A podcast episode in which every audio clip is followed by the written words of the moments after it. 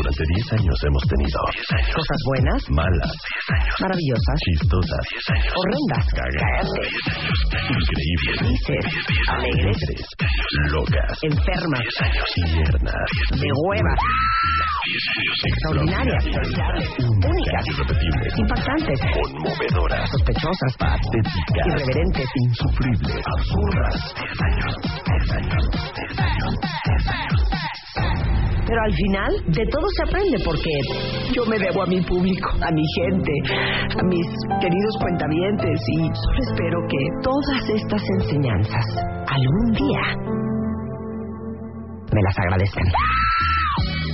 Marta de Baile en W.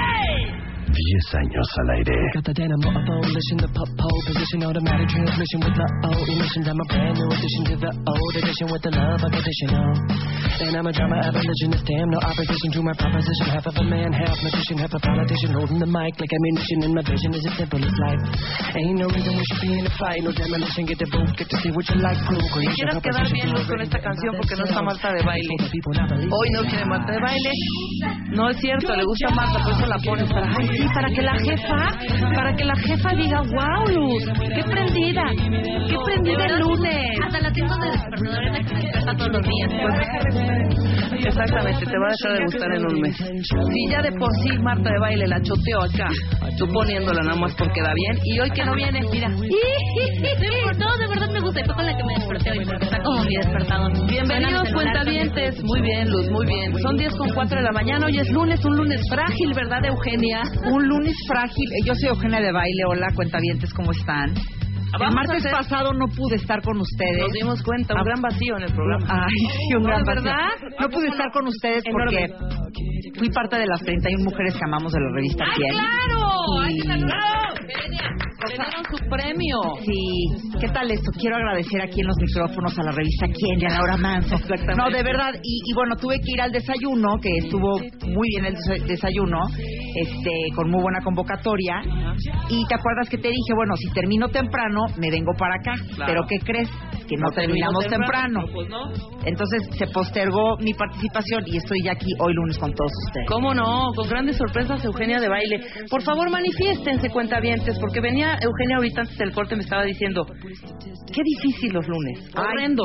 bueno, ya saben, ustedes van a decir que soy una quejumbrosa, pero sí, a mí los lunes me cuestan mucho, mucho trabajo. Creo que ya hemos hecho A mí arrancar la semana me cuesta mucho trabajo. No, sí. Y además, eh, cuando la arranco haciendo ejercicio, Es más fácil. es más fácil. Y hoy no hice. Ah, entonces ahí está el Entonces problema. no vengo con muy buena actitud. Claro, bueno, no vengo con muy, no, no, pero esperen, cuidaditos. Vengo con muy buena actitud, pero venía yo en el coche, ya sabes. Débil, Pero frágil. ya ahorita ya uno se empieza a animar. Exactamente. Uno ya se empieza ahorita a despertar. Pero ¿qué tal, Huicha? No, a mí los miércoles es cuando me pesa más. Son horribles ¿Qué te los pasa? miércoles, son Los horrendos. miércoles ya es el, el es ombligo como de la semana. cuando vas a cruzar un río y estás de un lado y no pasa nada, no te has movido, pero sigues en tierra. Claro. Llegas al otro lado, no pasa nada, ya llegas. Pero cuando estás en medio, Sí, no hay vuelta ni para atrás, ni para adelante, Mira eso qué buena horrible. reflexión. Gracias, gracias. Estás como lo del vestido. Oye, ¿qué onda con lo del vestido? Espérame, Eugenia, ahorita vamos a platicar. ¿Qué con- vestido? Hija, de Yo vestido que cambia de color. ¿Qué onda? Pues no, no- a ver, ¿quién hizo ese vestido? Porque apenas me enseñaron la foto el viernes, luego estuve viendo en el noticiero de CNN todo un reportaje del vestido, Exacto. que hay gente que lo ve negro con Azul, con, con azul, con o azul, negro, o negro con dorado dorado. o blanco. Yo lo vi azul con dorado, Yo lo vi de dos maneras. pero un azul claro, un azul cielo. Sí, Yo claro. lo vi no, blanco hija. con dorado, sin duda. Yo- Todas las veces que vi la foto, lo vi igual. Yo lo posteé. Yo dije, ¿Y ese ¿qué onda? vestido quién lo inventó? Lo sigo viendo ahorita azul con morado. Perdón, azul con negro. No sé quién lo inventó, pero hay como varias eh, explicaciones de esto. ¿De qué color lo ves ahorita? Dime la neta. Sigo viéndolo azul con dorado. Azul con, dora- ¿con dorado. con dorado. Azul con dorado. Ah, azul con no dorado. existe. No, está como con un cobre, es decir, azul y todo todas estas aplicaciones que tiene las Ajá. veo como con un color, es como un cobre, como un color dorado cobre. No, hija. ese color lo veo yo yo. lo veo azul con negro. ¿Tú de qué color lo ves ahorita? Yo lo veo blanco con dorado. Ve, Blanco, blanco con, con. Haz de Dorado. cuenta como Yo el azul con dorado. puma de los pumas, de ese dorado. ¿Y tú ahorita? Yo ahorita lo veo azul con negro, pero con la- negro. cuando lo mandaste yo lo veía blanco con Yo dorado. también lo Y dije, qué idiotez, ¿de qué habla? No es cierto. Y al otro día que lo abrí. Pero la gente vuelta loca. Habían ahí varias explicaciones. Una era no sé qué onda con tu retina. Otra que si, la del mood está jala de los pelos, de, de- dependiendo del mood con que amanezcas. No, no, no, no, Nada no. Yo la sigo viendo idéntico. Pero, no, yo sí la vi de dos colores. Yo la vi blanco en la mañana del sábado y luego azul después. Pero hay otras eh, explicaciones que dicen que el cerebro, que si, que si utilizas más el lado derecho, el lado derecho del cerebro está acostumbrado a ver los colores como más oscuros. Entonces, por eso lo ves, lo ves en tonos oscuros. Exactamente. Eso dicen. Y hay otra que creo, creo que es mucho más certera y más objetiva, creo, y a eso le voy, el de la retina. Búscate el de la retina, que es la explicación como más, este, que a mí me hizo más sentido, ¿no? No tanto con lo del Moody. A ver, léelo. Dice, según lo explica la publicación Wired, las distintas longitudes de onda que corresponden a diferentes colores llegan al ojo a través de la lente y golpean la retina, donde los pigmentos estimulan las conexiones neuronales que llegan a la corteza. ¿Están entendiendo algo? Sí, un poco, a ver, a ver. que llegan a la corteza visual y le permiten al cerebro transformar estas señales en una imagen. Nuestro cerebro filtra intuitivamente el fondo y la luz para ver el verdadero color de un objeto, pero en este caso la tonalidad azulina de la foto afecta esa habilidad. Ok. Es como una especie de filtro que tiene la foto que puede hacer que filtres o no ciertos colores. Ok, la foto está tomada con maña, entonces. Exacto. Así es, ¿no? Exacto. Pues ahorita que venga este Eduardo Calixto, que también Que nos explique, un poco más de esto. Sí, eso estaría buenísimo. Está buenísimo. Que, eh, a ver de qué color lo ve él también. Que nos ya diga. Veo, ya veo, Eduardo. Lo veo rojo con tintes amarillos. Porque fíjate que le dije a, a mi hermana que se los enseñara a mi sobrino para ver en las niñas, en las chavitas cómo veían. Una lo vio lila, otra vio verde. O sea, diferentes tonalidades. Pero bueno, sí, fue un revuelo, Eugenia. Eh, fue, un revuelo El del fin de tema- semana. tema del- mira, entre- Todo un revuelo. entre la postulación de Carmelita Salinas para diputada, entre la tómbola del peje y el vestido, o sea, nos queríamos Oye, y perdóname. Y también entre el lanzamiento del especial de belleza de Effect. Ah, eso sí por que es un revuelo. eso sí es, Eso sí no. que es un revuelo. Si se, si se acuerdan, el viernes, ¿qué día presentamos MOA? El viernes, el jueves. El jueves. El jueves, en la revista de MOA del mes de eh, marzo. viene un su- es un suplemento, es una revista. ¿Qué onda, Eugenia? ¿Ya va a salir esta revista o qué? Venía ahí, viene ahí de Miren, regalo. les, le- les voy a decir algo. Eh, esta es la primera vez que de beautyeffect.com, que muchos de ustedes contaminantes ya lo conocen, para quien no conozca de beautyeffect.com, entren en este momento. Es un sitio de belleza 100% de belleza, en donde tenemos contenido para la piel, para el pelo, hablamos sobre maquillaje, hablamos sobre cuerpo, hablamos sobre, sobre alimentación. De verdad, quien no conozca de beautyeffect.com y le guste la belleza, va a enloquecer, no porque sea nuestro sitio, pero bueno. Este es la primera vez que sacamos The Beauty Effect en papel, es un especial, y lo estamos regalando este mes junto con la revista MOA. De hecho, es la portada del machismo invisible. Claro. Que qué bonita quedó la, revis- la revista MOA de este mes, ¿no? Increíble. Me pareció preciosa. Y ahora sale este especial de belleza, que es la- el primer especial que sacamos en papel, y lo vamos a estar sacando dos veces al año. Ahorita esta es el de primavera-verano y luego otoño-invierno. Entonces estamos muy, muy emocionados porque el equipo estuvo trabajando arduamente. Mando a, mando a saludar, ¿qué tal eso? Mando a saludar desde este micrófono a Carla Estrada, quien es la coordinadora editorial de The Beauty Effect, a Luis Estrada, que es el diseñador. No, no son hermanos, Sí, pero... y su hermano. No, no, no, no son hermanos. Pero de verdad estuvimos trabajando muy, muy fuerte en, en este especial. Sobre todo rescatando como los temas emblemáticos de los que hablamos mucho en The Beauty Effect. Porque como saben, eh, tenemos como un enfoque de belleza inteligente. Tratamos de hablar de belleza no desde el típico punto de vista de ponte una mascarilla cada 15 días y te hidratarás, sino que queremos realmente que las personas que nos leen, tanto en la parte de punto .com como en la revista, pues puedan entender un poco más por qué te sirve un producto, por qué lo necesitas, qué es lo que va a hacer en tu piel. Y creo que ese ha sido el éxito y la credibilidad que hemos logrado este, construir, porque la gente, de alguna manera, las mujeres que nos leen y hombres también, entienden como mucho más por qué necesitas de repente un suero con vitamina C, este, por qué necesitas limpiar la piel, por qué eh, el jabón quizás no es lo más conveniente. Estoy hablando como temas al aire, ¿no? Entonces quisimos llevar y trasladar todos esos temas a la parte de papel y entonces estamos como muy este, contentos y celebrando este primer especial de belleza de The Beauty Effect, que además estoy muy contenta porque todo el fin de semana estuve recibiendo comentarios increíbles de, de todos. De verdad, muchas gracias porque eh, muchos de los suscriptores que ya están suscritos a la revista MOA recibieron este especial y pues gente que también fue a comprar MOA y se encontró con el especial e incluso venía, gente claro. que fue a comprar el especial nada más, ¿no? Me han llegado muchas preguntas de, oye, ¿cómo compro el, el especial? ¿Puedo comprar este 10 especiales nada más? Pues no los podemos vender solos porque este es un regalo que da la revista MOA. Entonces lo que tienen que hacer es comprar la revista MOA del mes de marzo, va, viene en una bolsa de plástico y ahí van a encontrar este The Beauty Effect impreso. Entonces este mes... Eh, traemos muchas cosas, hablamos de 134 productos que necesitas tener, es decir, 134 productos que nosotros consideramos que son muy buenos. Entonces son productos que hablamos desde productos para el pelo, para la piel, para el cuerpo, maquillajes, todo lo que, lo, que nos gusta. Pero ¿sabes qué es lo padre? Sí, lo que acabas de decir que entendamos, o sea, enjuague para el pelo para que vuelva a brillar, haz de cuenta.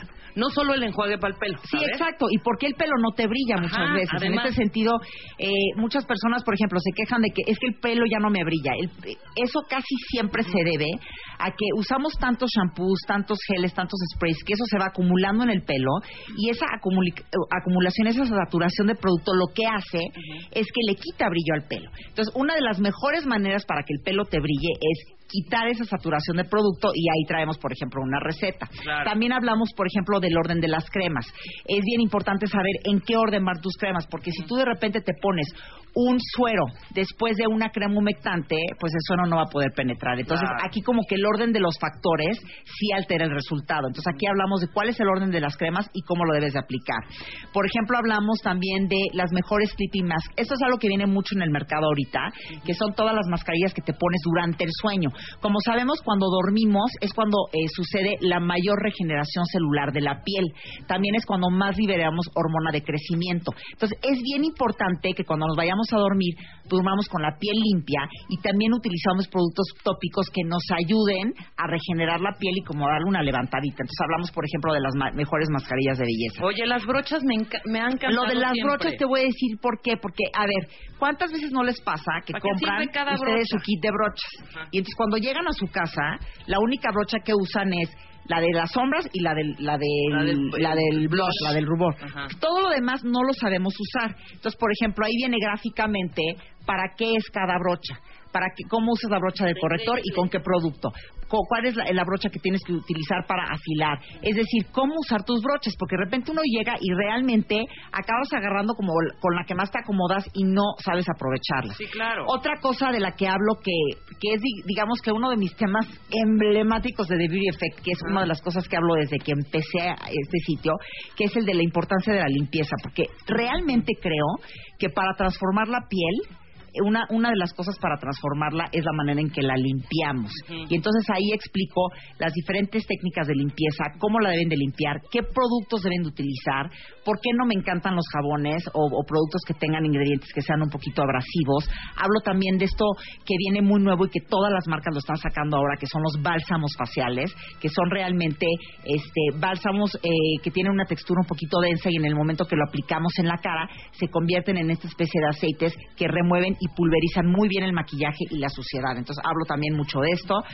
Y alimentos que queman grasa, por ejemplo. Si hay alimentos que nos ayudan a quemar grasa, también acelera el metabolismo. Entonces, de verdad, tratamos de hacer un, un, especial muy, muy, muy completo. Estoy muy contenta con, con, con, la respuesta que hemos tenido de quienes ya lo tienen en sus manos. Ah, también hablamos de belleza a la francesa. Sí, lo que hacen las, las, francesas para tener la piel como la tienen.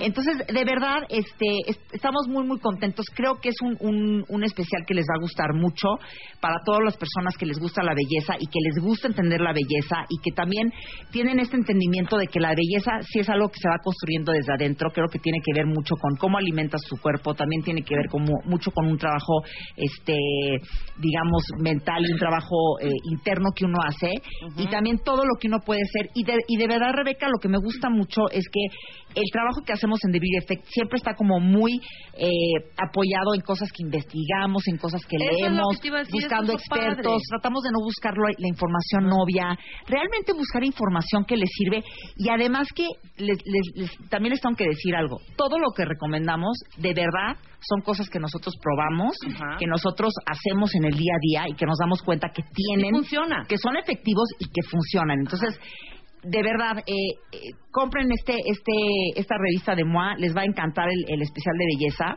Ajá. Y bueno, oye, y en una de esas hasta se convierte en una revista mensual. No, y la gente, mucha gente está diciendo. Porque mucha gente está diciendo eso en Twitter. Oye, Eugenia, que se convierte en una revista mensual. Y bueno, yo más que feliz. Oye, pero no son consejos así nomás de belleza. Claro Lo que que, me no. encanta es que está mezclado el articulito, que está padre, los artículos con el, eh, o sea, traes información detrás, pues, es un articulito de belleza, traes los tips, etcétera, etcétera. Está súper bien construida. Por ejemplo, Oye, traemos un artículo que se llama The Forever Detox, que es esto, esto de estarte realmente, tener, eh, esto que hablamos siempre del detox, ¿no? De los jugos y todo esto. Pero, a ver, ¿qué puedes hacer todos los días para realmente estarte desintoxicando constantemente y que no sean estas cosas como muy radicales y que puedas hacer todos los días y que las conviertas parte de tu hábito? Eh, hablamos acerca también de, de cosas divertidas, ¿no? O sea, de, Lo del shampoo, de, hija, la renuncia al shampoo, eh, la- lo de la renuncia al shampoo que nos que nos interesó mucho como sobre todo como algo de, de, de reportaje no porque yo la verdad no podría concebir este no lavarme pelo sin con, con shampoo pero este esta técnica que viene mucho de Inglaterra y que habla de no usar shampoo no y, y hay una nueva tendencia de gente que está De volver al shampoo. original. entonces nos, nos gusta mucho como ver ¿Qué, qué, qué pasaría? ¿Te atreverías a renunciar al shampoo y qué le pasaría a tu pelo si lo hicieras? También, eh, este, si es mito o no esto de peinar el, el pelo, si, si cepillar el pelo 100 brush veces al día es bueno. Entonces, ahí no les voy a dar la respuesta. Hablamos también un poco de tendencias de maquillaje. So- sobre todo también esta parte de cómo el estrés eh, afecta a la piel y cómo el estrés te come, ¿no? Y la- las maneras en que podemos ir contrarrestando el estrés para que la piel siempre se vea bien. Claro. Otro que me gustó mucho es lo que necesitas cuando lo necesitas. Es decir, ¿cuál es la rutina que necesitas en tus 20, en tus 30, cuando tienes 40 y cuando tienes 50? ¿Cómo necesitas empezarte a cuidar la piel? Entonces, de verdad, eh, es un especial, es nuestro primer especial, obviamente, una introducción. Y este estoy bien contenta, de verdad, con todos los, sí los, hay que los hacerla comentarios. mensual, ¿eh? ¿No Ay, ¿verdad que sí? La cantidad de tweets y ahorita vas a ver Yo, yo voto tweet. que sí debería de ser mensual, así que si Blanca Juana Gómez me estás escuchando en este momento, ándale. este, deberíamos de llevarla mensual porque la gente está encantada. Oye, aquí dice Ana Lorena Najar, cuentaviente tuya y nuestra, bueno, más bien beauty fan tuya y cuentaviente nuestra. Me puse la mascarilla de espirulina, maravillosa la recomendación, hija. No sabes cuántos ya eh, están tuiteando que se pusieron la, probaron la mascarilla de la espirulina, hijo. Ma- ah, Gracias, Eugenia. gracias, gracias, gracias. Y me encanta. increíble. ¿Y ¿Sabes qué me gusta mucho? Que casi todo lo que, lo que, lo, bueno, todo lo que recomendamos de verdad que en el 99% de los casos les gustan muchos resultados. Claro que de repente suceden cosas de, oye, es que esta mascarilla no me cayó bien, me salió una... Claro, porque no todos somos iguales, este, las pieles son No, diferentes. pieles sí son y bueno, de repente hay que probar las cosas, es prueba y error y eso es todo. Entonces, este, hoy, hoy quiero hablarles de un tema que de hecho viene en el especial de belleza, Es. que es un tema que me gusta mucho, que es el mapa facial. Están preguntando Fíjate por que, ¿eh? ajá, están preguntando por eso. Fíjate que es bien interesante esto del mapa facial, porque es algo que nace dentro de la medicina china. A mí me gusta mucho siempre estar averiguando que, cuáles son las cosas de belleza que hay en otros países, en otras culturas y en otros tipos de medicina y otros puntos de vista. Entonces, la medicina china habla acerca de esto que es el mapa facial y es algo muy interesante porque dice que a través de la cara podemos ver mucho de lo que está pasando adentro de nuestro cuerpo. Entonces, cuando nosotros tenemos granitos, sobre todo en esta parte de la parte del acné o brotes o granos que tenemos, muchas veces eso realmente nos está hablando de qué es lo que está pasando adentro de nosotros. Y a mí me encanta este este este enfoque que tiene porque creo que tiene como bastante lógica. Yo siempre he dicho que no puedes separar esta parte de lo que está pasando dentro de tu cuerpo y cómo se está reflejando. en tu Ahorita piel. vamos a tuitear la foto de la cara de la modelo que tienes acá. De la cara de la ajá, modelo. Para que vayan reconociendo cuáles son las, eh, las zonas de las que va a hablar Eugenia en este momento. ¿no? Entonces, eh, lo que lo que hace esto es que eh, lo, lo que dice la medicina china y el enfoque que tiene esto del mapa facial es que dice que cualquier padecimiento del cuerpo se puede detectar con solo observar la cara. Claro está. O sea, si ustedes ya quieren hacer como un análisis mucho más profundo, pues estaría bueno que fueran con algún doctor de medicina china. Claro. Pero nosotros decidimos, bueno, investigar sobre esto, abordarlo y hablarles un poco de esta, de esta filosofía de el mapa facial. Entonces, por ejemplo, Primero viene lo que es la zona 1 y la zona 2, que se refiere a los granos que salen en la frente. Ok, uno y dos es frente. Es frente. Si ustedes tienen granitos en esta zona, la medicina china dice que seguramente ustedes tienen problemas digestivos o de vesícula. Entonces, aquí hay soluciones. Primero, ustedes lo que tienen que evitar es alimentos con grasas saturadas o los alimentos que son muy procesados. Con esto me refiero a las papas fritas, las donas, es decir, lo voy a decir así, cualquier cosa que venga de una fábrica. Claro. Todas estas cosas que están Todo procesadas, chatarra, que es chatarra, que viene de una fábrica, son las cosas que ustedes tienen que empezar a evitar en su alimentación para ver si comienzan a ver un cambio. Necesitan comer mucho más fibra. La fibra ustedes la van a encontrar en la fruta, en las verduras y en los cereales. Claro, si se van a comer una manzana, cómanse la manzana con todo y la cáscara, porque esa Claro, es es la parte de la fibra. ¿no? Este comer verdura que tenga que tenga que tenga mucha fibra y la parte de los cereales, es decir, empiecen a comer fibra que los ayude a limpiarse y a ir sacando como que todas esas toxinas. Tomen también en ayunas una taza de agua tibia con medio limón, que ya saben que esto todo el tiempo lo recomendamos en The Beauty Effect. Es una de las mejores maneras para empezar el día, para desintoxicar, para alcalinizar el cuerpo, porque en la dieta occidental tendemos mucho a comer ácido. Exacto. Es decir, comidas que, que, que se vuelven ácidas en el cuerpo. Y cuando tenemos el cuerpo muy ácido, eso tiende a que tengamos más enfermedades y también que nos inflamamos más e incluso se- nos provoca arrugas y acné. Entonces, hay que siempre estar buscando alimentos que nos ayuden a alcalinizar. Y, por ejemplo, este hábito del- de, de la taza de agua tibia con media de limón es un buen hábito y también comer fibra. Entonces, para todas las que, o, o los que tienen granos en la frente, esto Estos quiere decir que tienen ¿eh? problemas seguramente digestivos, de vesícula. Entonces, comiencen a, a- a- a- a comer alimentos más ricos en fibra, más fruta, más verdura, té verde, por ejemplo, en lugar de refresco, tomar su agua con, con su medio eh, limón en ayunas y, y, pues observen qué pasa, ¿no? Exacto. Igual empieza a desaparecer. Empiezas a cambiar tus hábitos, exacto, y vas reconociendo qué es lo que te cae mal y qué no. Así vamos es. a hacer una pausa Vamos, rapidísimo, vamos. Eugenia, y vamos con la zona 3, la 4, la 5, la 6. Son nueve zonas, ¿no? Así es. Exactamente. Así es. Ah, no, son 14, son 14 zonas. Pues a ver si nos da tiempo de todas. Sí Porque da, aparte les traigo, les traigo más sorpresas, les traigo giveaways y Eso. muchas cosas de las que les quiero platicar el día de hoy. Nosotros hacemos una pausa y regresamos en breve. Por primera vez, The Beauty Effect, edición especial en marzo. del punto coma al papel. Con Eugenia de Baile en portada. 134 productos que necesitas tener. Un mapa facial, lo que tu piel está diciendo. Cómo disimular la celulitis. En qué orden van las cremas. Alimentos que queman grasa. Belleza a la francesa. Come para tu pelo y piel. The Beauty Effect es una edición impresa. Como siempre la has querido. Suplemento de regalo. Con tu revista MOA de marzo. Por primera vez, The Beauty Effect, edición especial en marzo. del punto coma al papel. Con Eugenia de Baile en portada. 134 productos que necesitas tener. Un mapa facial, lo que tu piel está diciendo. Cómo disimular la celulitis. En qué orden van las cremas. Alimentos que queman grasa. Belleza a la francesa. Come para tu pelo y piel. The Beauty Effect es una edición impresa. Como siempre la has querido. Suplemento de regalo. Con tu revista Samoa de Marzo.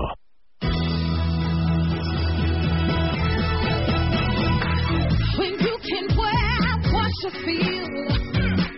10 de la mañana con 32 minutos de este lunes amigable. Oye, qué bonito es escuchar a Marta Ajá. promocionando The Beauty Effect, con esa adicción, con esa entrega. con esa perfección. Marta, si me estás escuchando, gracias por esa promoción tan bonita, tan Muy bonita. bien. Y sabes que estoy estoy viendo mucho en Twitter que me están preguntando, oye, ¿cómo me suscribo a The Beauty Effect? Todavía no es revista, chicas. Pero ustedes empujen, ustedes manifiéstense, ustedes voten. Sí. Y se, co- convierte en revista, habrá suscripción. Ahorita solamente la pueden conseguir junto con la revista MOA de marzo. Y también me preguntan si va a estar en versión digital. Claro que estará en versión digital, así que esténse atentas porque esta semana les vamos a avisar de, la, de cómo la pueden bajar.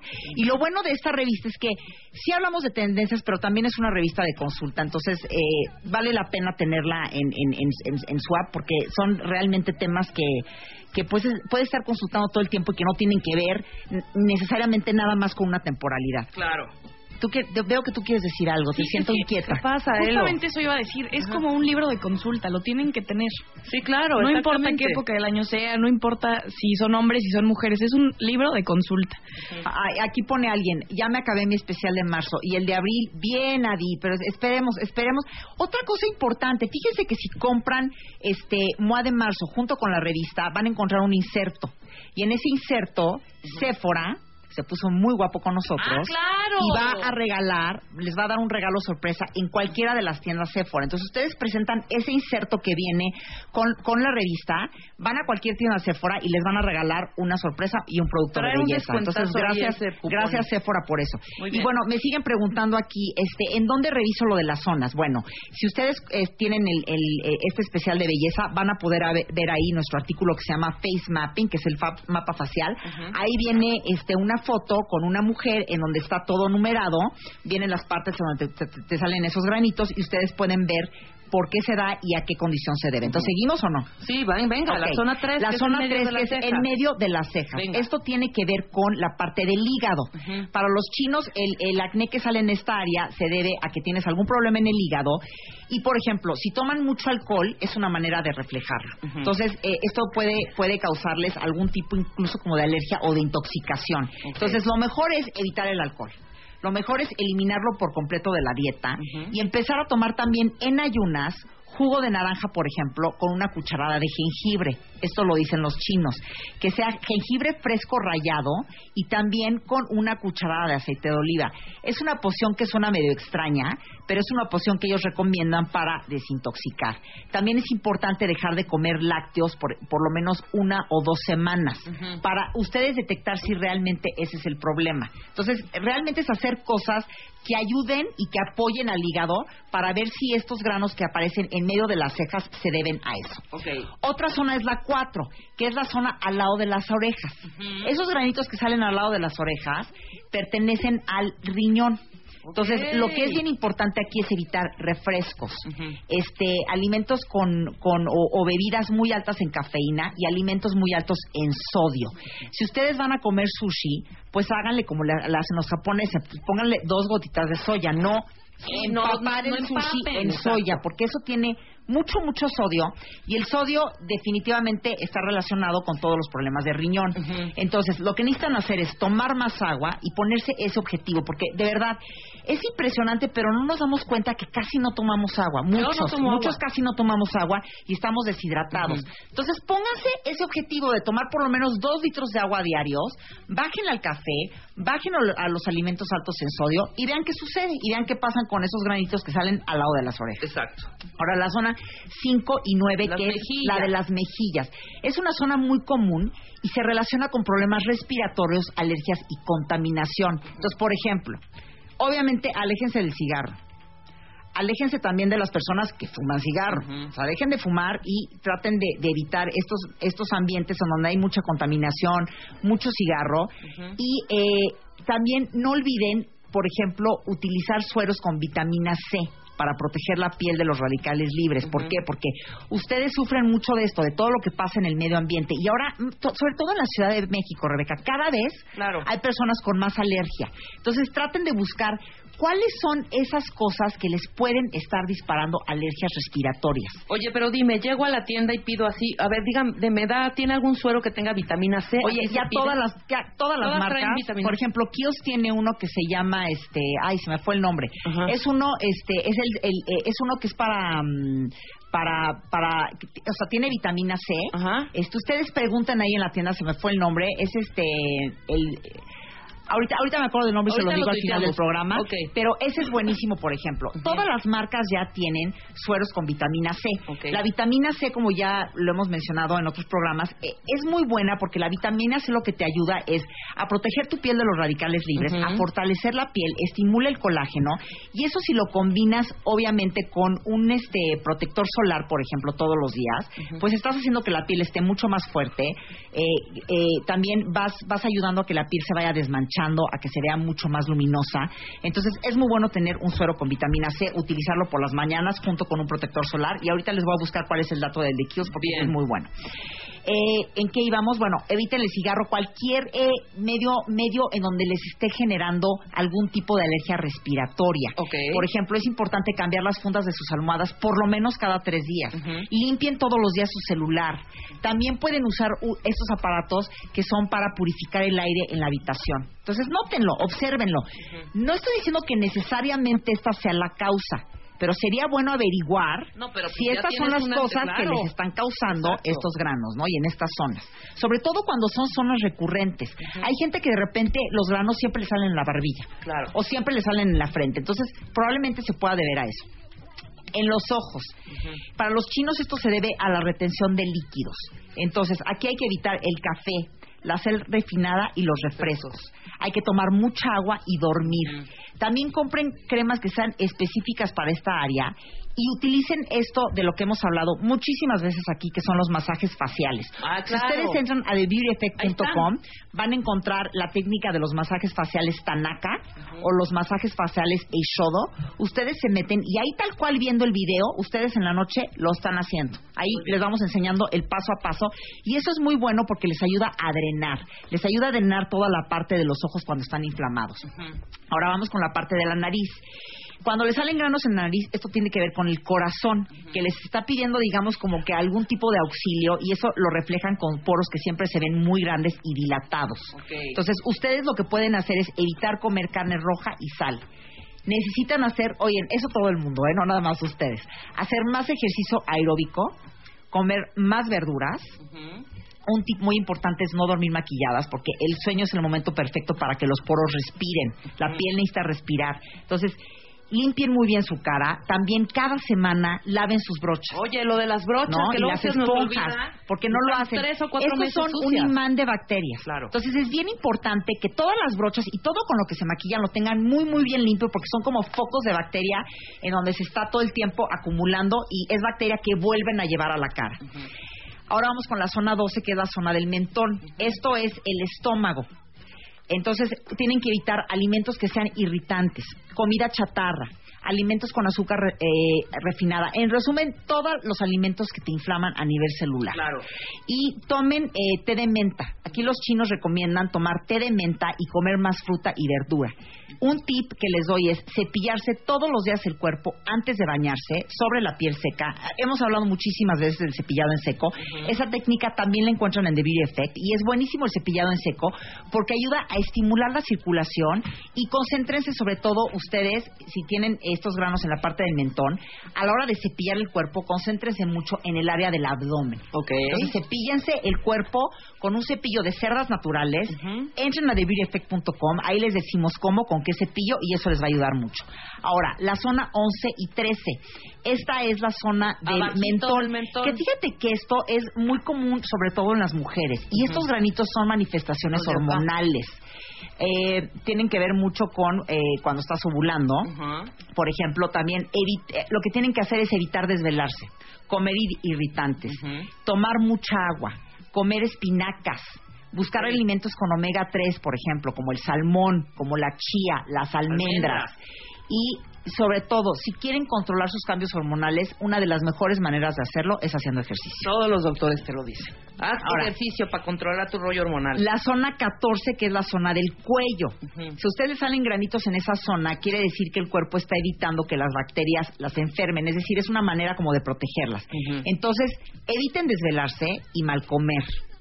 Necesitan tomar eh, más cosas que tengan vitamina, C, C. que las encuentran en cítricos como el kiwi, la naranja, la toronja. Eh, y esto les va a ayudar a fortalecer el sistema inmune. Bien. Y lo más importante de esto es descansar Exacto. porque esto les va a ayudar muchísimo. Entonces, este mapa facial que veo que están todas muy, muy interesadas, traten de, este, de, de- de- de ver cuáles son las zonas en donde les están saliendo estos granitos y si ustedes compran el, bueno, compran mua, y encuentran en el especial, van a encontrar este artículo que se llama Face Mapping. Ahí viene esta modelo con los números en la cara y van a poder identificar esto. Y traten, vean de qué se trata. Ahora me preguntan, Eugenia, ¿qué pasa si tengo un acné muy fuerte en toda la cara? Evidentemente yo siempre esto lo he dicho, eh, en The Beauty Effect siempre estamos investigando, obviamente estamos este, hablando siempre de belleza, eh, buscando expertas de la belleza, pero finalmente cuando ya se tratan de temas como de un acné deformatorio y temas más dermatológicos, lo conveniente es ir con un dermatólogo. Claro. O sea, finalmente en The Beauty Effect hablamos de temas de belleza y tratamos de ayudarlas en todo lo que podemos, pero cuando ya son temas más serios y condiciones y padecimientos que ya necesitan un doctor, ahí sí lo que te digo a la que me está preguntando es ir con un dermatólogo porque él te diría por qué te está pasando eso, te va a dar un protocolo que, que viene al caso con tu cara Pero lo que sí te recomiendo es que junto con lo que el dermatólogo te recomiende, trata de cambiar tu alimentación. O sea, la alimentación tiene mucho que ver. Se ha encontrado, por ejemplo, que el azúcar tiene que ver mucho con el acné y las arrugas. Se ha encontrado también una gran relación con los con la parte de los lácteos, con la leche, También. con la leche mucho- muchas veces o no o puede ser que no. Entonces e- es mucho como de ir investigando. Uno se tiene que volver probando, como claro. esta especie como de detective para ir entendiendo este por qué es que te están dando las cosas en la piel y uno ahí va investigando y vas conociéndote mejor. Entonces te va a servir mucho. Entonces, bueno, si quieren ver esto del, del face mapping, ya saben, lo encuentran en la edición de The Beauty Effect de este mes de marzo, que le estamos promocionando mucho. Estoy muy contenta porque muchas personas nos han estado escribiendo y diciéndonos que cuando sale la revista, pues ojalá que se convierta en revista, que les está gustando mucho y la encuentran junto con la revista de Moi Marzo. O sea, Ahora, sí queremos la revista Eugenia ya. ¿verdad? Sí. Eh, me preguntan sí. mucho, oye, ¿cómo le hago con eh, la rosácea? Regreso a lo mismo. Creo que lo más importante es que vayas con un dermatólogo. Obviamente evitar el cigarro. Obviamente, si tienes rosácea, evitar alimentos que sean eh, irritantes. También no te bañes con agua muy caliente. Evita ir a vapores. Es decir, todas las situaciones en donde te lleve como que a temperaturas la piel. extremas y te puede irritar, eso es como de lo peor para la rosácea. Claro. Este, también me preguntan acerca de las manchas. Las manchas, eh, yo te recomiendo que sí utilices todos los días un suero con vitamina C. Ujú. A ver, entra aquí para que me acuerde cómo se llama. Un suero de vitamina C y eso combínalo con un protector solar. Eso te va a ir ayudando a desmanchar. También hay muchos productos, muchas marcas que ya tienen cremas aclarantes. Obviamente hay que tener mucha paciencia. Entonces, es utilizar estos productos tópicos todos los días, siempre junto con un protector solar, porque es bien importante que... A ver, les voy a decir, esta es la filosofía que ustedes tienen que tener. En el día, ustedes tienen que tener la filosofía de proteger la piel. Es decir, utilizar un protector solar, utilizar un suero con vitamina C, es decir, proteger O sea, pero eso la es de piel ley. de ley. Todo, o sea, la- la- esa tiene que ser la filosofía. En la mañana tienes que proteger y en la noche es cuando tienes que reparar. Claro. Entonces, ahorita ya encontré. Por ejemplo, aquí hay un suero de vitamina C que a mí me gusta mucho, que de hecho cuando ustedes se lo ponen en la mañana, que es uno que yo uso, van a sentir hasta cómo se calienta un poquito la piel, así dos segundos y luego se baja. Se llama Powerful Strength Line de Kiehl's. Este Powerful, así pregúntelo porque ya las tiendas de Kiehl's lo, lo conocen como Powerful. Ahorita te Es, llamo. es un concentrado antiarrugas que lo que hace es que está formulado con 10.5% de vitamina C. Todavía hace unos años cuando se ponían ustedes vitamina C, sentían que la piel como que se irritaba o les picaba y sobre todo les decían que no podían estar frente al sol. Estas ya son fórmulas que han evolucionado mucho, entonces que se pueden usar en el día, no se van a manchar, no les van a irritar y les van a caer de maravilla en la piel. Entonces, esto lo que hace es que mejora el aspecto de la piel envejecida, el tono de la, de, de- de la piel, y esto se refiere a que la piel se va a ver menos flácida, y la luminosidad. Y les va a ir ayudando a emparejar el tono. Entonces, ahorita porque me preguntaste, Claro. entonces este fue el que me vino a la mente. Oye, ¿y hay muchos hombres? sueros y Kios tiene uno Claro, muy bueno. dice, Los ¿y los hombres, lo mismo, nada los más? hombres lo mismo. Claro. Existen también, les voy a decir una cosa, Kiehl's, Kiehl's, ahorita que estamos hablando de Kiehl's, Kiehl's tiene una línea maravillosa para hombres, Ajá. entonces vayan ahí, que les den un protocolo todos los días para limpiarse la cara, buscar las cremas. A los hombres, por ejemplo, yo sé que no les gusta que la, la piel les brille, entonces busquen una crema que les proteja Ajá. la piel durante el día y que también les dé un efecto matificante. Exacto. La piel de los hombres es maravillosa porque sí tarda más en envejecer que la de las mujeres. Pero yo siempre digo que no se confíen. Hay que estarla cuidando y conservando. Entonces, para los hombres hay una línea increíble, por ejemplo, de Kiehl's. Hay otra muy buena que se llama Bioderm. Hay otra que se llama Love Series. O sea, de verdad, ya hay muchos O sea, eh, sí hay productos para hombres. Y también hay cosas que funcionan para hombres y mujeres. Por ejemplo, este este este suero de vitamina C de Kiehl's que les dije de Powerful, pues funciona para los dos. Claro. Ahora, alguien que tiene también algo maravilloso es Murad. Murad es Ah, una claro. marca americana. Murad es muy muy bueno y Murad está muy enfocado también a pieles con acné, también está muy enfocado a esta parte de los sueros con vitamina C. Ujú. Murad es una marca que a mí me gusta mucho, es una marca que está creada por un dermatólogo que creo que de hecho ya ha venido aquí al Claro, programa, el que es el doctor doctor Murad. Murad. Y el doctor Murad este, también usa mucho estas fórmulas que tienen vitamina C, porque son fórmulas que te ayudan, repito, a producir el colágeno, que eso te va a dar mucho más firmeza en la piel, los va a proteger contra los radicales libres. Los radicales libres se refiere a los rayos UV, a, a- a toda la parte de la contaminación ambiental. Y Murad es una línea que también se la recomiendo a hombres y a mujeres. Entonces ya no hay pretexto. Y los que quieran ver el facial mapping, ya saben, pueden entrar a The Beauty Effect. Eh, van a encontrar ahí eh, cuál es la portada de- de- del especial para que lo puedan identificar y lo van a encontrar junto con la revista de Moa. Y fíjate, hablando de todo esto de los fueros, hablando de todo esto de las Ajá. manchas, hablando de todo esto, no vengo con las manos vacías. ¡Eso. Eugenia! ¿Cómo no? Tin, tin, tin, tiririririn, Exacto. De hecho, bueno, me encanta. Se, se está yendo mi voz todavía. Sí, claro. ¿Qué tal? Yo así de. "Ten, ten, ten". Ok. La alegría, la alegría. Me encanta regalar esto el día de hoy porque precisamente ahorita ya estamos entrando en una época ya de primavera. No sé si están sintiendo ya el colorcito y el sol. Entonces, el sol empieza a estar cada vez más presente en el cáncer de la piel, en las manchas del sol, manchas de la edad. Deja de hacer esa cara. Es que tú, ahí que fuiste. Ahí te fuiste a- solear, no te pusiste un protector solar, no te importó y ahí estás con la mancha. Bueno, envejecimiento prematuro, líneas de expresión, arrugas, la pérdida de colágeno y elastina. Todas estas cosas son los daños que te puede causar estar frente al sol y la contaminación. Entonces, bien importante además de eso tener una buena alimentación. Y hoy, el día de hoy, les voy a regalar uno de los sueros que más me gusta, que es el Advanced Active Radiance Serum de Murad. Eso. Este es un serum que tanto pregunta ahorita Rebeca, que tiene complejo resistant C. Y esto es una vitamina C que lo que les va a dar es que les va a activar la producción de colágeno, les va a proteger contra los radicales libres y les va a dar como resultado una piel mucho más luminosa, más pareja en tono y más fuerte. La pueden usar hombres y mujeres. Tiene extracto de té verde que ayuda a las células a combatir el estrés ambiental, la exposición al sol por los rayos UV y las temperaturas muy altas y los agresores químicos. Ya sé que Rebeca me está odiando, pero lo tengo que decir. No, dilo. La temperatura alta también es una de las cosas que mancha la piel, por eso es tan importante utilizar un suero de vitamina C en la mañana. Claro. Entonces, bueno, eh, Murad obviamente siempre nos consiente y nosotros queremos que ustedes tengan la piel sana, luminosa, protegida, divina y libres de manchas. Y hoy les vamos a regalar a través de TheBeautyEffect.com 5 Advanced Active Radiant Serum de Murad. Ok. Lo que tienen que hacer es entrar a TheBeautyEffect.com. Si ya son beauty fans pueden concursar y si no, regístrense en este momento, vuélvanse beauty fans, les vamos a dar un nombre de usuario y con ese nombre de usuario van a poder eh, participar en todos los giveaways, las promociones exclusivas y todo lo que tenemos para ustedes. Entonces, para todas las beauty fans pueden participar y ganarse uno de estos cinco serums de Murad. ¿Y qué creen? Junto con esto les voy a regalar nuestro especial de belleza de este mes de The Beauty está Effect. padrísimo. Muy bien, muy, muy bien. Y para todos los que están interesados, porque ya me están preguntando, hombre- hombres y mujeres, Murad lo pueden encontrar en Liverpool y en Sephora. Ahí está. Y ahora, antes de irme, ya sé que ya quieres que me vaya No, de aquí. Eugenia, no, no, no, Antes de irme, espacio, les quiero tiempo. decir que entren a The Beauty Effect también, porque ahí les subimos el behind the scenes del especial de belleza. Entonces van a poder ver las fotos que hicimos. Ya las fotos las ¿eh? hizo la talentosísima. Ella es una fotógrafa que se especializa en fotos de belleza. Ella se llama Ana Irán, Ok. que la quiero mandar a saludar. Entonces, bueno, Ana Irán fue quien tomó la foto de portada y la foto de interiores. Es de verdad que muy, muy talentosa. El maquillaje lo hizo Daniel Avilán.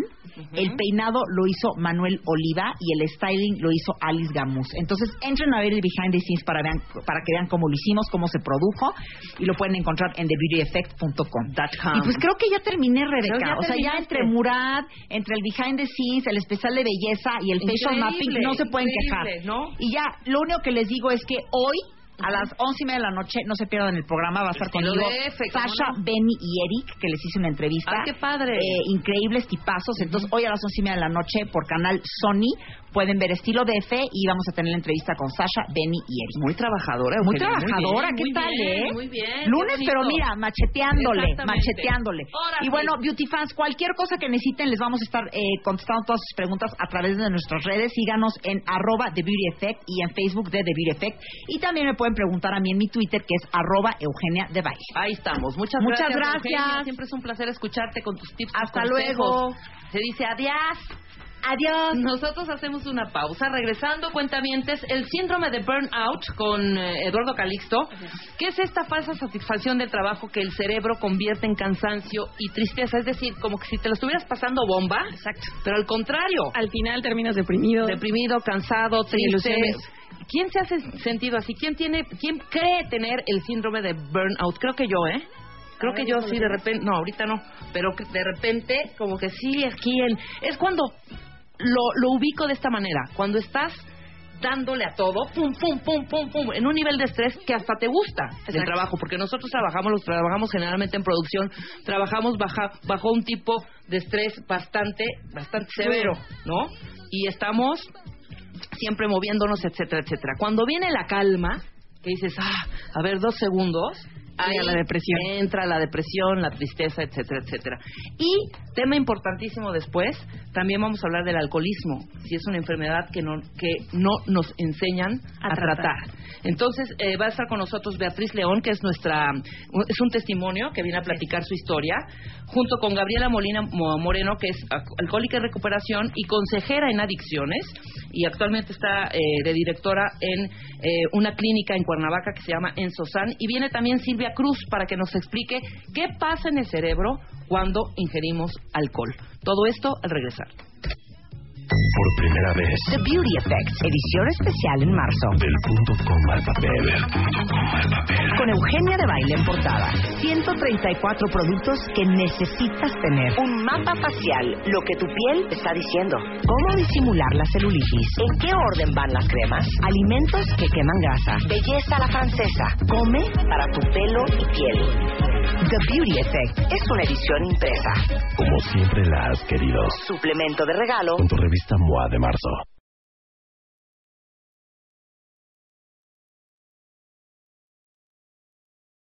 ¿Te quieres casar este año?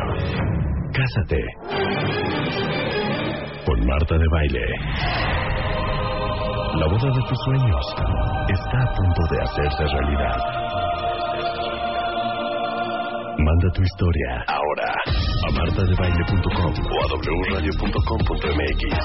Cásate con Marta de Baile, sexta temporada. Solo por W Radio. Estamos de regreso, ¿no?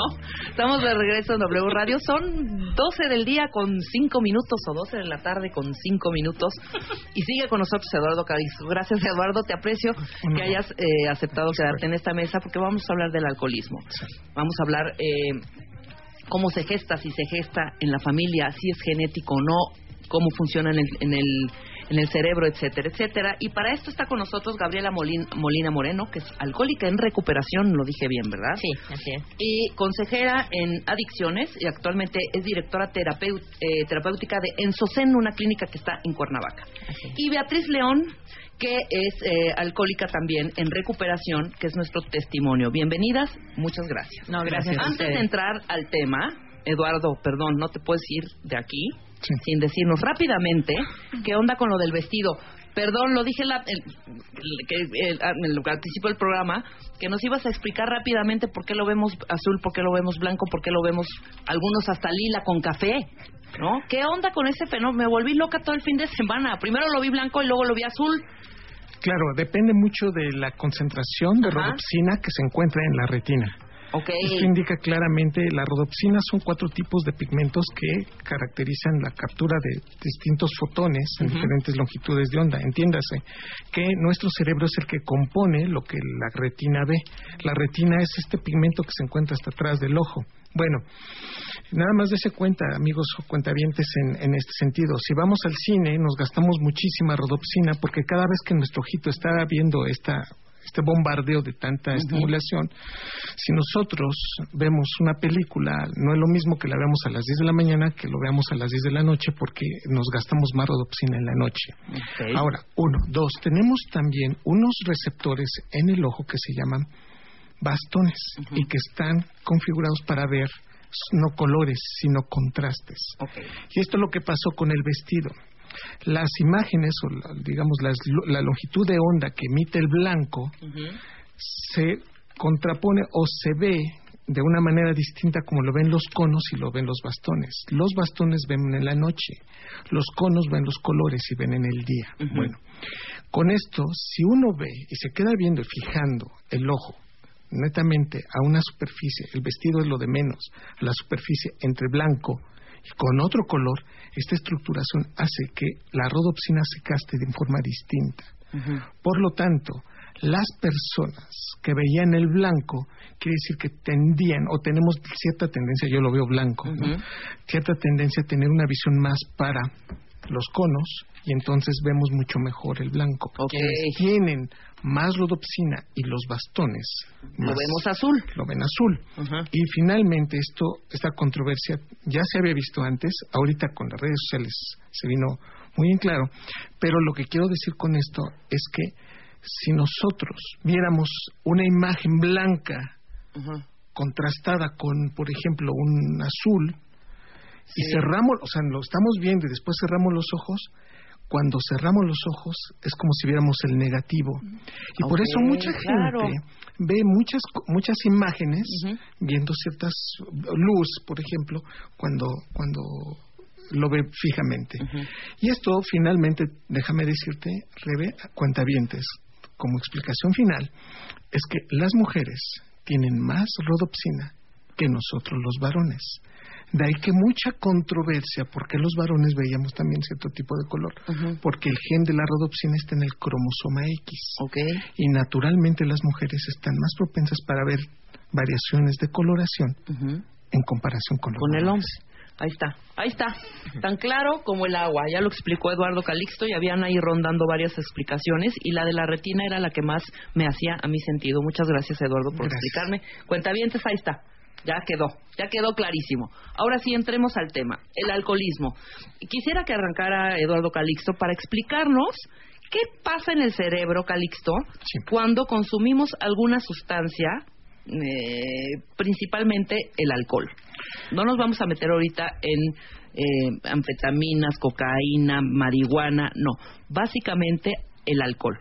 El alcohol tiene dos elementos básicos en provocar una adicción. La primera, incrementa los niveles de dopamina.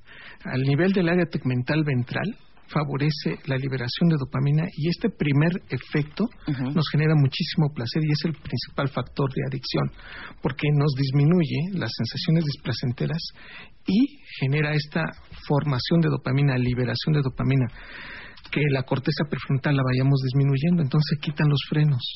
Entonces, lo que hace el alcohol como primer indicio es la primer copa y de nuevo, y lo voy a decir con mucho cuidado porque diría, es que les, nos está dando permiso, no. Una baja dosis de alcohol es, suficiente para ponernos felices y contentos.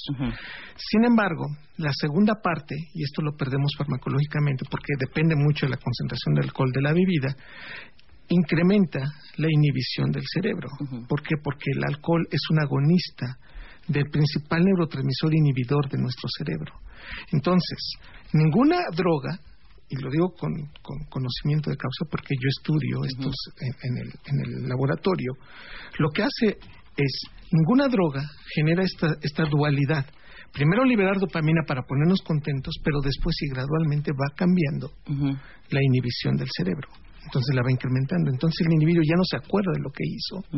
Gradualmente va modificando los receptores para el GABA, ácido gamma aminobutírico, y entonces el individuo pierde frenos con mayor facilidad y la persona se acordó que era muy benéfico de principio y entonces al reducir todo esto el individuo pasa ahora a un estado de farmacológico a nivel cortical neuroquímico en donde se ve inhibido y entonces le da sueño cambia el fenómeno de acomodación de los ojos por eso quien ya tiene el, alcohol en concentraciones elevadas, tiene que estarse moviendo la cabeza y abrir los ojos porque se pierde el fenómeno de acomodación, cambia la estructuración de la activación de los nervios craneales que controlan la lengua, por eso se habla de una manera distinta cuando ya tiene el alcohol, y el cerebelo, que es el último órgano que recibe todo esto, se va, está totalmente inhibido y entonces no podemos controlar desde el punto de vista motor. Esto, en forma aguda, va generando entonces todo este proceso. El problema es que cuando la corteza prefrontal no está bien formada y se liberó mucha dopamina, el organismo entendió que era muy bueno y por eso se genera mucho la adicción. Y la adicción empieza en edades muy tempranas, en términos generales, sin llegar a circunscribir de nuevo determinismos y en términos concretos, mucho de la adicción de esto empieza antes de haber formado la corteza prefrontal. Por eso es un problema de adicción en adolescentes. Claro, aquí tengo una encuesta del CENADIC, que es el Centro Nacional para la Prevención y el Control de las Adicciones, pero del 2011, mi querida Gaby. Los datos no son eh, totalmente precisos, pero refiere que el inicio del consumo de drogas es entre los 15 y 19 años. Hoy hay niños entre 8 y 10 años que ya consumen drogas y alcohol. ¿no? En 2012, 6 millones murieron a causa del tabaco, pero 2.5 por causa del alcohol. Alrededor de 200 mil murieron a causa del uso de otras drogas. ¿no? O sea, son cifras bastante serias y bastante fuertes. Ahora, el panorama eh, del consumo del alcohol a nivel mundial. A nivel mundial, según los datos de la OMC, esto es también del 2011, no tengo datos como más cercanos, ¿no? ¿Perdón? Son los actuales. Los actuales. Eh, dos mil millones de personas consumen bebidas alcohólicas en el mundo, ¿eh? Les estoy hablando a nivel mundial. De estas, más de 76 millones son dependientes de la sustancia. ¿no? En el abuso o dependencia del alcohol causa cerca de 2.5 millones de muertes anuales. El uso del alcohol ocupa el tercer lugar entre los principales factores de riesgo de muerte prematura, discapacidad u otras enfermedades. Eh, aproximadamente 320 mil jóvenes de entre 15 y 29 años de edad mueren por causas relacionadas con el consumo del alcohol, lo que representa el 9% de las defunciones en este grupo, principalmente entre los chavos entre 15 y 29 años.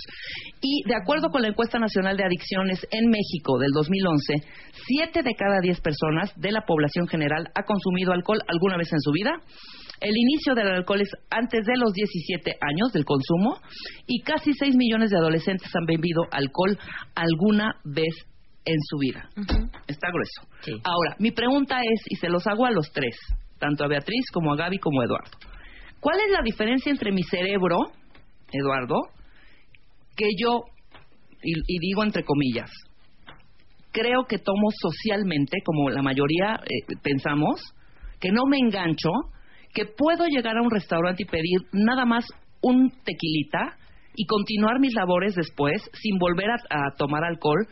Y el cerebro de Beatriz, por ejemplo, que te agradezco Beatriz para contar tu, tu eh, compartir tu testimonio, en donde no puede parar.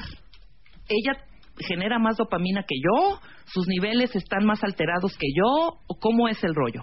En términos concretos, hay cambios en los receptores, por eso no es tan sencillo, y yo lo digo abiertamente, que muchas personas dicen, es que es cuestión nada más de que quieras, y no. Ya hubo cambios a nivel cerebral. A nivel de las neuronas, se modifica, por ejemplo, conexiones neuronales que normalmente, o bueno, debo decirlo, la gran mayoría de nosotros está involucrado en esto, eh, no, no lo hace porque sus conexiones neuronales no están predispuestas para favorecer la liberación de dopamina. Uno, entonces hay cambios anatómicos. Dos, hay cambios en los receptores. Y tres, hay que entender que, para darle la palabra a quienes están aquí hoy con nosotros, en términos generales, las mujeres en ciertas etapas del mes se favorece cierto tipo de adicciones, cosa que nosotros los varones no tenemos. Los estrógenos incrementan la liberación de dopamina, por eso antes de la ovulación se favorece mucho la conexión a una adicción. Y no obstante que la mujer tiene también mejor conectado su cerebro en cuanto a la corteza prefrontal con el núcleo accumbens, esta condición sí nos indica claramente que las adicciones sí son distintas por ejemplo, en las mujeres con relación a los varones. Entonces, si hay modificaciones, está el estado hormonal y, naturalmente estos cambios en conexiones sí favorece cuando nosotros ya estamos embebidos en esta adicción con respecto a una persona que no lo tiene. Ok, me quedó claro. Además, tiene que ver mucho con la predisposición y la carga genética, ¿no? Es parte importante la carga genética. Y como ya lo hemos dicho y lo platicábamos la vez pasada que vine, que es la enfermedad de la adicción es una enfermedad multifactorial, ¿no? Influyen muchos factores para el enganche, ¿no? Empezando por la carga genética, después si vivimos en una familia disfuncional, que hablamos, bueno, que ahorita vamos a hablar de esta parte de las emociones y todo el rollo que, que, envuelve todo lo que es la adicción. Y finalmente sí, ¿no? El cambio en la estructura cerebral y cómo, cómo funciona el sistema límbico, que es el sistema de recompensa que se encuentra en el cerebro, que tiene que ver con parte de la estimulación, la producción de dopamina y lo que engancha a los que somos adictos, ¿no? En esta parte de sentir placer. Y entre más sentimos placer, ¿qué es lo que hace el cerebro? Pues repite la acción que nos hace sentir placer. Y entonces, como siento placer al, al consumir alcohol en este caso, pues se genera dopamina y entonces me quiero sentir otra y entonces ya inconscientemente lo hago y entonces me genera placer y más placer y más placer y empiezo a producir oleadas inmensas de dopamina que llenan los espacios interneuronales. Y entonces cuando yo dejo de consumir, ¿qué pasa? Disminuye la producción de dopamina a nivel natural en el cerebro y entonces ¿qué viene? El bajón, la tristeza, la depresión muchas veces y no, que de necesito seguir consumiendo. Claro, eh, ahí viene la tolerancia, ¿no? ¿Y qué es lo que necesito? Pues otra vez consumir para generar dopamina que me genere el placer. Y eso es lo que hace que me enganche yo con la sustancia. Entonces estamos hablando de una situación multifactorial, ¿no? Genética, que lo, lo acabas de quizá familiar, Sí, claro. o sea, tu entorno familiar, Exacto. emocional, Sí. ¿no? Y en- neurológicamente, como lo explicó Eduardo Calixto hace unos momentos, ¿no? Exacto. Mi pregunta sería, ¿a qué edad empezaste a consumir, Beatriz, eh, alcohol? A los 14 años. ¿Y por qué? Pues por relajo, por fiestas, por, por los amigos, por reuniones, este, desinhibirme, ¿no? Era una, era un constante de las fiestas los fines de semana. Tú vivías en un hogar eh, pues, de papá y mamá y Papá, hermanitos, mamá, hermanas y así como la, familia rosa. feliz, Ajá. según esto, ¿no? Eh, a los veintitantos años se va mis, mis papás se van a, a vivir a Veracruz y mi casa se vuelve así como la, la casa de las fiestas, ¿no? En esa época era entre, bueno, varias colonias que la fiesta nada más existía. Y lógicamente, pues los hombres, este, pues se aprovechaban de la situación de las mujeres. Uno bebía más, este, bailabas más, coqueteabas más con la gente, o sea, y eso era un continuo, continuo, continuo, continuo, ¿no? Hasta que me doy cuenta, ya después de muchos años, que la parte emocional de mi vida es la que yo tengo afectada, ¿no? No es el que yo quiera ser desinhibida y bailar y todo eso, no. Yo estoy tapando las emociones. Muere mi madre cuando yo tengo 23 años y desde entonces me volví una bebedora de no saber en las noches de mí. Me tomaba la primera, sentía el calorcito, decía, ay, qué rico, qué padre. Seguía hasta que me quedaba dormida. Y así muchos años. Tus padres no eran alcohólicos. Mi padre sí. Tu papá sí. Sí. Ok, siempre hubo en la mesa eh, referencias hacia el alcohol. Y el típico prueba el ropopito y, a ver, échate una chilita. Exacto. Ok. Entonces, muere tu madre cuando tú tienes 23 años Exacto. y ahí es cuando, perdón, lo voy a decir, te hundes, Sí, ¿no? sí, sí. Me hundo, me hundo en el alcoholismo. Porque, bueno, y me doy cuenta muchos años después, pero ya era mi, mi manera de vivir. Yo era, yo era, este, eh, trabajaba, no tenía broncas con el trabajo, siempre salía eres una adelante. alcohólica funcional. Funcional ¿no? completamente, sí. Acabas de decir algo importantísimo y que Gaby quiero que ahí este platiquemos un poco más de esto. No me daba cuenta, ¿no? O sea, tú perfectamente funcionabas, te tomabas tus drinks, quizá alguna crudita al otro día, pero nada grave, y seguías funcionando. ¿En Exacto. qué momento te das cuenta que tienes un problema? Pues en el momento en que empiezas a dejar de ser funcional y si no dejar de ser funcional. Pero Beatriz no lo vivió así. Pero dejó de, pero sí empezó a disminuir sus actividades cotidianas normales. O sea, no puedes funcionar de una manera normal ya cuando bebes todos los días. O sea, eso es en definitiva, ¿no? Hay personas que beben una vez a la semana y dicen, pues no tengo problemas con el alcohol, yo no soy alcohólico o alcohólica. Sin embargo, sí, porque viene la parte de la compulsión, no puedo parar de beber. Una vez que no puedo parar, aunque beba una vez a la semana, eso ya es alcoholismo. Y entonces no funcionas normal. Si haces tus funciones, vas a trabajar, te levantas temprano, puedes llevar a los niños a la escuela, las mujeres que, que tenemos esta adicción, pues levantarnos y llevar a los niños a la escuela, cumplir con las labores del hogar, con las labores del trabajo, etcétera. Sin embargo, no funcionas igual. Ajá. A veces pasas en blanco dos, tres días y no te das cuenta. ¿No? Aunque vayas a hacer tus labores. Entonces, ¿en qué momento te das cuenta? En el momento en que empieza a bajar tu rendimiento, en todos los sentidos. En el momento en que empiezas como a perderle esta cuestión de amor a la vida, de satisfacción, de plenitud, porque ya no te sientes ni plena, ni feliz, ni satisfecha.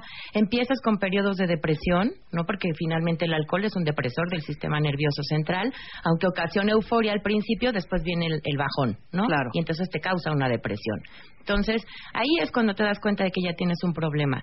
Pero finalmente no es fácil reconocerlo, ¿no? Mucha gente lo puede decir, mucha gente te puede decir, oye, creo que estás bebiendo de más. Sin embargo, dices, no, yo no, no tengo ningún problema, ¿no? Porque tú no eras borrachita de que te sacaban de las cantinas. No, claro que Ni no. te quedabas dormida en la mesa y de, ay, ya no. se quedó Beatriz dormida otra vez. No, claro que Nada no. que ver. Yo tomaba fuera socialmente y regresaba a mi casa terminarme el, un pedazo de botella, ¿me entiendes? Y te caías y, y caía y, y aquí la parte peligrosa es que luego ya esta cuestión social ya no la haces. Bueno yo no la yo no la hacía no Eh, yo ya me iba a mi casa y ya no salía con amigas ya no tomaba café ya no comía ya no cenaba. ¿por qué? porque me iba al alcohol. Claro. y eso es cuando empiezas a estar sola que pues es tristísimo no cuando eh, tanto en familia como en amigos como la verdad o sea es, es, es algo horroroso es tocar los infiernos más horribles que yo he tocado Me imagino. Eh, dijiste algo, no puedo dejar de beber. ¿Qué pasa con la voluntad de Eduardo Calixto y nuestro cerebro? se va totalmente, la corteza prefrontal disminuye esta sensación, aún sabiendo que, ten- que tienes que hacerlo, aún sabiendo las consecuencias, este proceso se pierde y gradualmente la tolerancia y la dependencia que va apareciendo es un proceso que no puedes manejar. Y este es el común denominador de la gran mayoría de las adicciones, que es una condición que ya está y escapa de lo que son los controles cerebrales. Ok. Regresando del corte, quiero hablar un poco de si los alcohólicos se gestan o no en casa, de la herencia, ¿no? Y cómo saber, porque muchas veces nadie nos enseña a ser hijos de papás alcohólicos, ¿no? Sí, claro. Que creo que eso es también un punto importante. Entonces, es. eh, al regresar, hablamos de la herencia y cómo aprender a identificar y a que nos enseñen a convivir con un papá alcohólico. Todo esto al regresar del corte. Abre Twitter. Arroba Marta de Baile. Y Facebook. De Baile. Oficial. Opina. A las 10 de la mañana. Marta de Baile. En W. Abre las redes. Non-stop. Non-stop.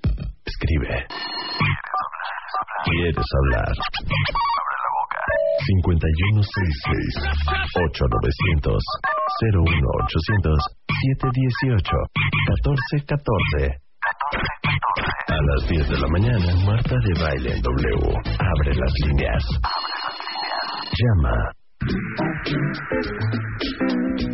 Verdaderamente muy fuerte. 12 de la mañana con 32 minutos y estamos hablando con mi querido Eduardo Calixto, nuestro neurofisiólogo de eh, cabecera, eh, Gabriela Molina Moreno, que es eh, consejera en adicciones y directora de terapéutica de Ensosan, una clínica de rehabilitación en Cuernavaca. Morelos, y Beatriz León, que es adicta en recuperación. Muchas gracias nuevamente por estar aquí compartiendo sus testimonios. Porque, Gracias. eh, Gaby, tú también eres alcohólica en recuperación. Así así es. Bueno, entonces nos quedamos en esta parte, si es genético o no es genético, qué onda con la herencia, qué onda con vivir en un ambiente en donde papá toma, mamá también, eh, quizá los hermanos no, pero pues salió por ahí de cinco, dos son alcohólicos. Eh, hay muchos tweets ahorita llegando y, uno me llamó la atención en particular que me dice, mi tío dejó el alcohol hace 28 años. Ninguno de sus hijos lo vio beber. Sin embargo, todos son alcohólicos. ¿Qué onda ahí? Ahí en esta parte, como comentábamos en el corte, el hecho de ser alcohólico no, no, no significa solamente que bebas. Puedes dejar de beber, puedes dejar la sustancia, puedes tapar la botella, sin embargo, la parte de la neurosis o la parte de las conductas y el pensamiento pueden enfermar igual a la familia. ¿no? Un alcohólico en recuperación, si no hace lo propio, es decir, ir a grupo, tener terapias, meditación, tener como un equilibrio en su vida, enferma a la familia. ¿sí? Entonces, puede ser por eso, ¿no? Las conductas del padre, que aunque ya no bebe, enferman a la familia.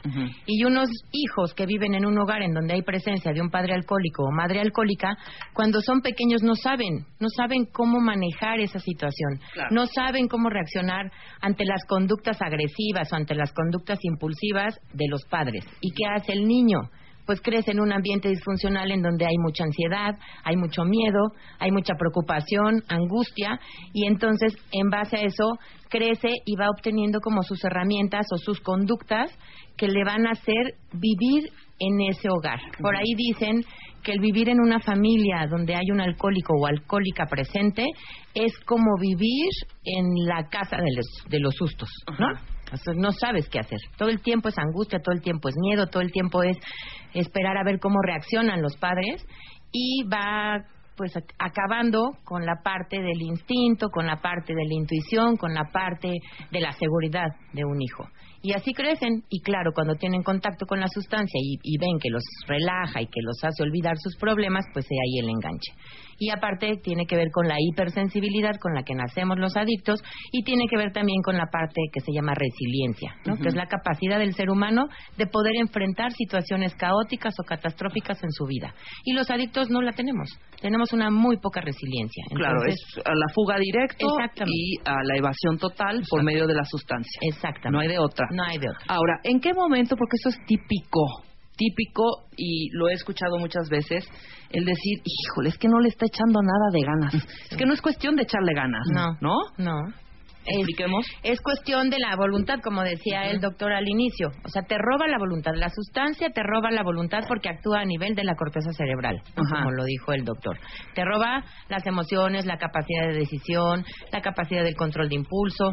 Entonces, mientras uno no bebe, puedes tener voluntad. Y no es lo mismo buena voluntad que fuerza de voluntad. Son cosas distintas. La buena voluntad es las ganas de hacer las cosas. La fuerza de voluntad es la acción que, le, que, te lleva a hacer las cosas. Entonces, eso es lo primero que te roba. Dejas de consumir, puedes tener buena voluntad y tal vez fuerza de voluntad. Pero cuando estás en consumo, no lo tienes. Y hay mucha gente que desgraciadamente vive en la ignorancia en este sentido y dicen, si tu papá pudo dejar de beber o tu tío o tu abuelo tuvo suficiente para dejarlo, ¿por qué tú no? Pues porque somos distintos todos los seres humanos. Todos tenemos capacidades y habilidades diferentes, ¿no? Claro. Entonces, Ahora, eh, la gente que nos está escuchando, nuestros cuentavientes queridos o adorados que han tenido alguna experiencia así, sobre todo papás que ven eh, en sus hijos este grave problema y quizá muchas veces no lo quieren ver, ¿no? Igual es una etapa, ya va a pasar, o quizá han hablado muchísimas veces con ellos, han tenido intervenciones inclusive, inclusive han llegado a, tocar las clínicas, pero cuando es tan fuerte este e, e, el problema, tan fuerte en la familia, que absorbe a todos, que realmente enferma a toda la familia, ¿en qué momento, de, porque es, es tu hijo, entonces ¿qué hago? ¿Que se hunda? ¿Que toque fondo así como está? o, o, no vuelves a tocar, vete de la casa, ¿no?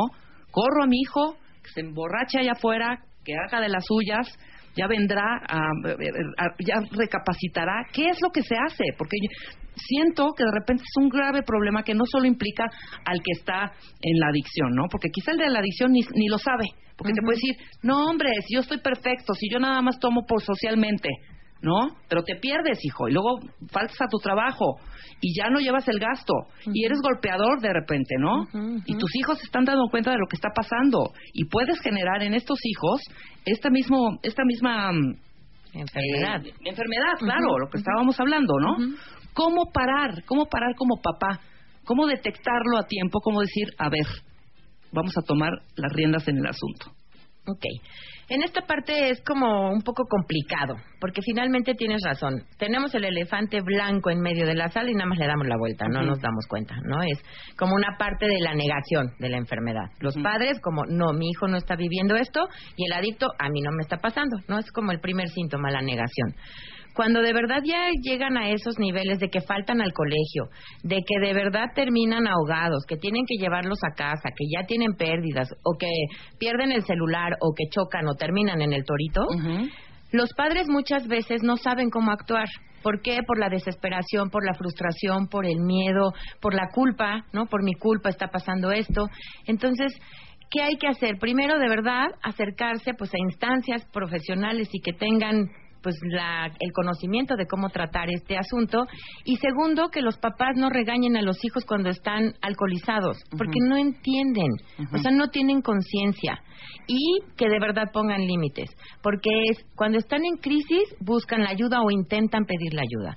Una vez que se les baja la borrachera a los hijos o que digamos las aguas se calman ok a la segunda, te doy otra oportunidad. Vamos a esperar y sí, yo creo que vas a cambiar porque empiezan, mamá, te lo prometo, ya no voy a volverlo a hacer, ya no voy a salir a beber, ya no me prestes el coche. Y a los 15 días es lo mismo. Y los padres actúan por culpa, muchas veces porque a lo mejor no están al pendiente de los hijos o por mil cosas y entonces les dan chance y lo van alargando, alargando, alargando, hasta que de verdad tocan fondo, tocan un fondo horrible. Yo en la clínica, en Ensosen, no estamos en contra como de esta parte del famoso fondo de dolor, porque no tienes que llegar de verdad a estar manco, cojo, ciego, eh, terminar en un hospital para que puedas pedir ayuda y para que puedas ayudar al adolescente. O sea, no se necesita llegar a esos grados de sufrimiento para poder ayudar a la familia y al, y al enfermo adicto, ¿no? O al alcohólico en este caso. Entonces, en crisis, pues hay que hablar por teléfono justamente a alguna instancia importante o alguna instancia que los puedan ayudar para que los orienten. Y de verdad que no dejen pasar en el momento en que la familia crea que es necesario internar al adicto que lo internen. Porque muchas veces dicen no hasta que él quiera pues él no va a querer. Que ni siquiera está consciente de que tiene una enfermedad. Entonces si lo dejan hasta que quieran pues de repente puede ser muy tarde ¿no? ¿Entra la conciencia en algún momento, Eduardo? Difícilmente ya cuando está el proceso avanzado. Hay un cambio, de nuevo, neuroquímico y hay un cambio anatómico. Y desafortunadamente estos cambios son crónicos y, el individuo es muy vulnerable. Hay una paradoja increíble. Pareciera que con una sola explicación que le da una gente que está afuera, esperaríamos la respuesta inmediata. Y como esto es un reforzamiento negativo en donde todo el mundo quiere castigar, señala y genera tanto dolor, que el individuo tiene que irse a donde es más fácil reincorporarse, que es nuevamente entrar al alcohol.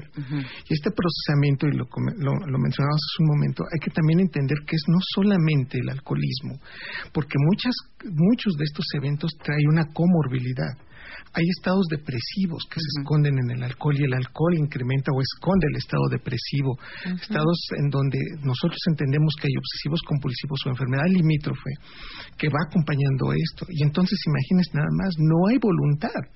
El proceso es, es la única parte en donde me he sentido bien en los últimos años, porque esto es lo que me ha traído en consecuencia. Y entonces viene todo un proceso de negociación que la gente cuando voltea y lo quiere retomar, ya es demasiado tarde porque ya están los cambios neuroquímicos y anatómicos instalados en el cerebro. Exacto. Ahora, Beatriz, sí. vamos a hablar un poco de la incidencia. Ahorita que estaba eh, comentando Eduardo Calixto de caer otra vez y volver y volver y volver. Tú, eh, en el momento en que sucede la muerte de tu madre, como lo dijimos anteriormente, te hundes. ¿Empiezas a beber durante cuánto tiempo? 20 años. 20 años. Algunos días sí, otros no, pero ya se había incrementado mucho mi forma de beber. Ajá.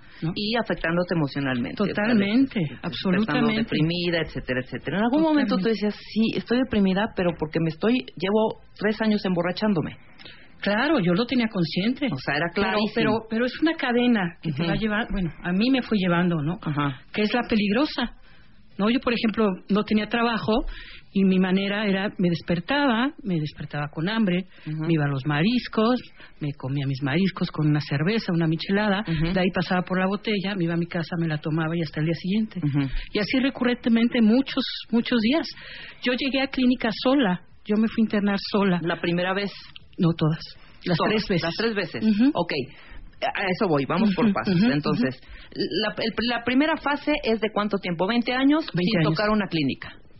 Ok, hasta que dices ya es suficiente. ¿Qué es lo que te hace o te motiva para decir tengo que pisar la clínica?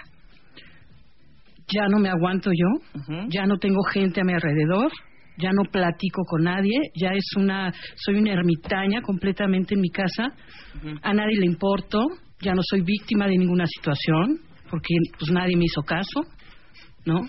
Y digo, o me recupero, o, salgo adelante, o me muero, así de fácil.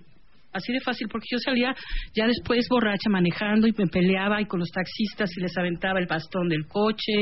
Bueno, unos dramones terribles, ¿no? Entonces, yo me senté y dije, Beatriz, ¿qué estás haciendo? O vives o te mueres. Decide. Ok, Tocas la clínica.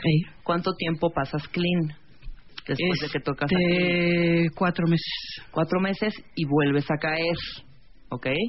¿Qué es lo que te provoca caer nuevamente? El amor, no, no, bueno, la pareja, la pareja, Ok. este, el desamor. era el desamor, sí. No, Ahora, también para la pareja es súper difícil. No, súper difícil. Y, y te digo, no, no soy víctima, ni hago responsable a nadie de, de mi manera de beber y de lo que soy ahora. Simple y sencillamente me hago responsable, ¿no? Me hago responsable y veo que, que pues no funciona, claro que no funciona con una pareja. Pues bye. Adiós. Truenas. Bye. Cuatro meses clean y luego otra vez este clínica. Internada un mes. Ajá. Salgo y hasta ahorita. Gracias a Dios. ¿Y llevas ahorita clean? Seis meses. Muy bien. Con una bien. semana, con una semana de reforzamiento en la clínica. Ajá. que también eso está, ¿no? Que existe, ¿no? O sea, yo ahorita en recuperación, pues puedo ir y pedir ayuda emocional, Ajá. que al final de cuentas el alcohol está, pero mi parte emocional es la que me duele en las entrañas, ¿me entiendes? Y es la que estoy rescatando. Y aquí muy importante en el sentido estricto de que se necesita acompañamiento y se necesita apego al proceso.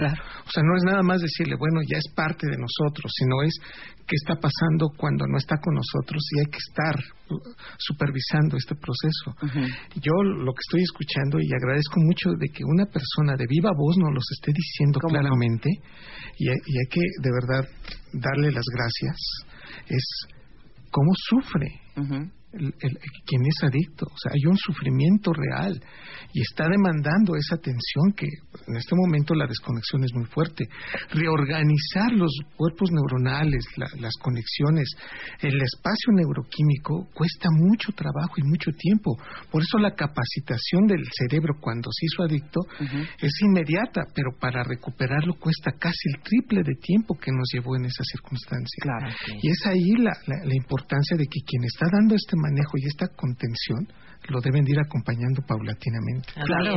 Ok, Gaby, entonces, en el momento en que yo quiero que, que- que nos des un poco de paz a todos los que estamos escuchando este programa y a las, los cuentavientes que tengan algún familiar, alguna pareja, algún hijo en esta situación, ¿no? Los puntos. A ver, en el momento que yo ya estaba viviendo gravísima la situación, ¿qué quiere decir? Que me voy y de pronto llego y mi hijo, pareja o lo que sea está tirado en el pasillo y al lado una botella de, de ron o una bolsa atascada de cervezas. ¿Qué hago en ese momento? La persona está inconsciente. Bueno, si está inconsciente, primero pues Ajá. pedir como la ayuda para ver qué... Sí, que no reacciona. Ok, pero no está inconsciente, habla como tiene dislale y como decía el doctor hace rato. ¿no? Y que no se acuerda de nada. Ok, en ese momento, buscar en internet, clínica Ensosen, hablar por teléfono y en ese momento empezar a pedir la ayuda. No esperar a que se le baje la borrachera, no esperar a que reaccione, no esperar a que él quiera de buena voluntad entrar a un tratamiento, porque entonces eso puede ser nunca o muy tarde. Claro. En ¿no? sobriedad, ¿qué haces? Supongamos que al otro día ya está sobrio la- esta persona. ¿Qué es lo primero que haces? Tú ya averiguaste, entonces entramos a internet, vemos la clínica, etcétera, etcétera. El primer contacto en sobriedad, ¿qué es? Hablar Vamos con a esa ir persona. a fuerza. Se- te- lo sientan, quiero hablar contigo y quiero que busques ayuda, porque esto ya no puede continuar así. En el caso de las codependientes, que son las esposas de los adictos, como son adictas al adicto, pues les cuesta mucho trabajo, ¿no? Porque tienen miedo, porque cómo lo voy a internar, porque me va a odiar el resto de sus días, porque etcétera, etcétera. Entonces, no importa, tienen que poner límites y decir, o te vas a internar y buscas la ayuda, o yo me voy.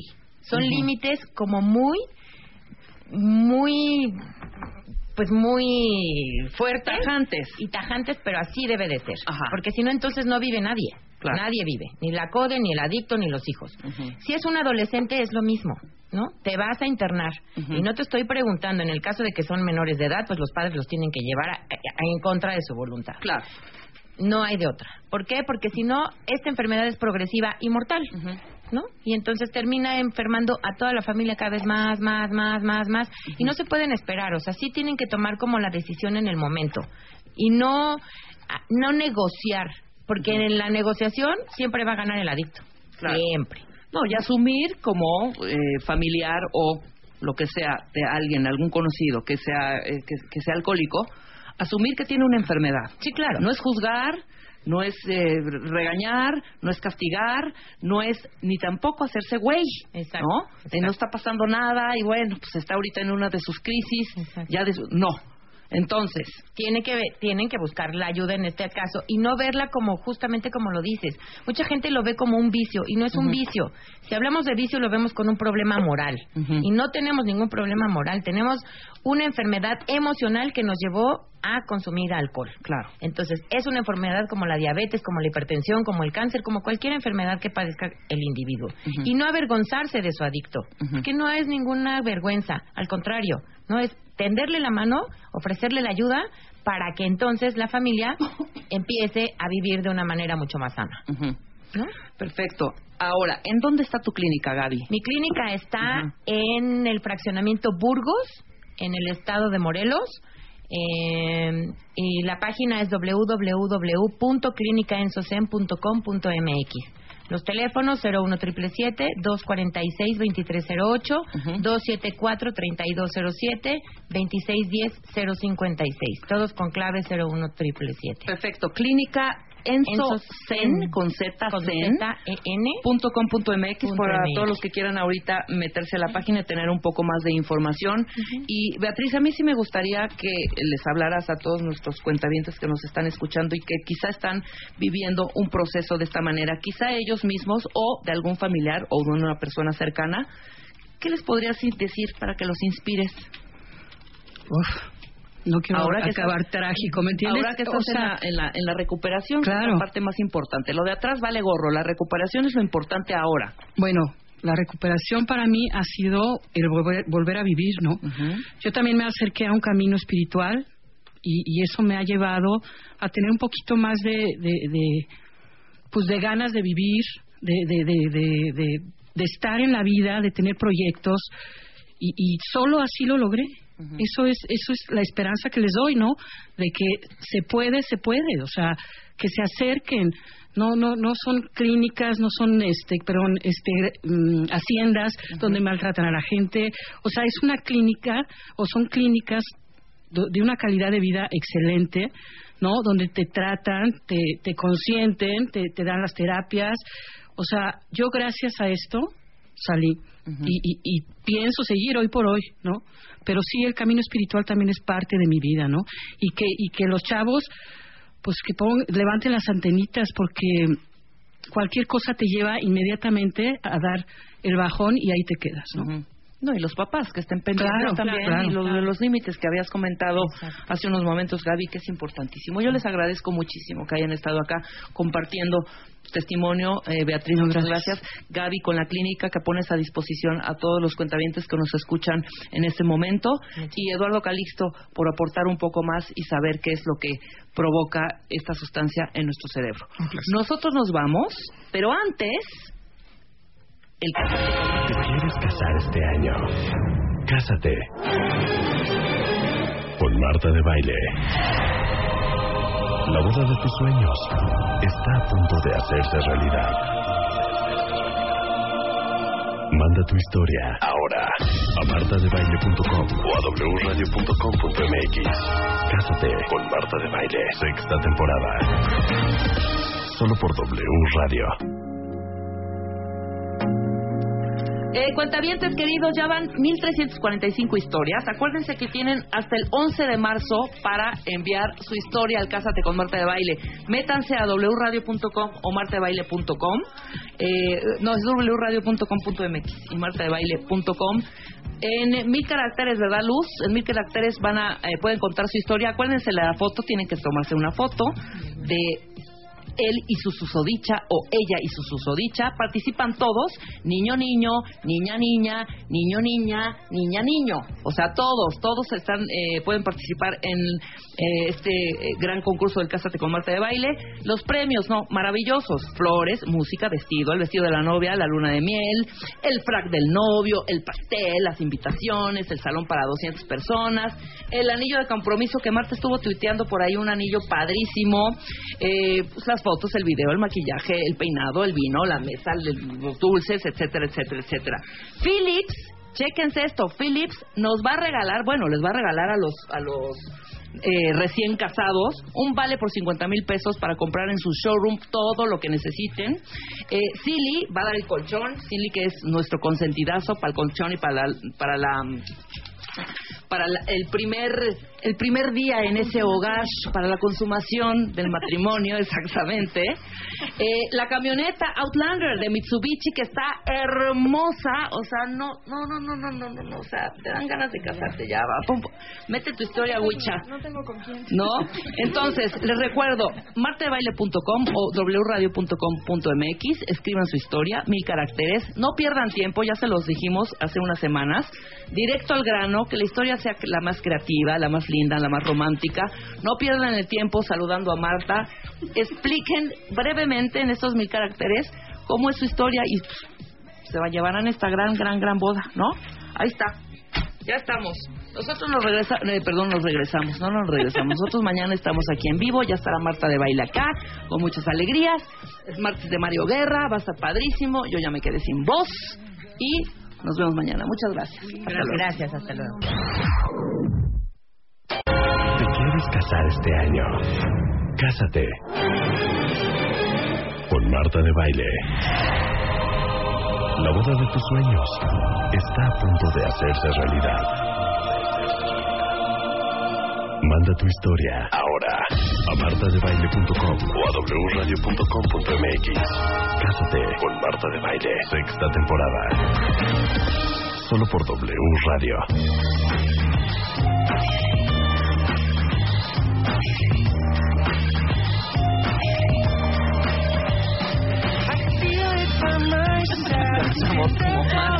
Estamos de regreso, ¿no? Estamos de regreso en W Radio. Son 12 del día con 5 minutos o 12 de la tarde con 5 minutos. Y sigue con nosotros Eduardo Calixto. Gracias, Eduardo. Te aprecio que hayas eh, aceptado quedarte en esta mesa porque vamos a hablar del alcoholismo. Vamos a hablar eh, cómo se gesta, si se gesta en la familia, si es genético o no, cómo funciona en el, en el en el cerebro, etcétera, etcétera. Y para esto está con nosotros Gabriela Molina Moreno, que es alcohólica en recuperación, lo dije bien, ¿verdad? Sí, así es. Y consejera en adicciones y actualmente es directora eh, terapéutica de Ensocen, una clínica que está en Cuernavaca. Y Beatriz León, que es eh, alcohólica también en recuperación, que es nuestro testimonio. Bienvenidas, muchas gracias. No, gracias. Antes de entrar al tema, Eduardo, perdón, no te puedes ir de aquí sin decirnos rápidamente qué onda con lo del vestido.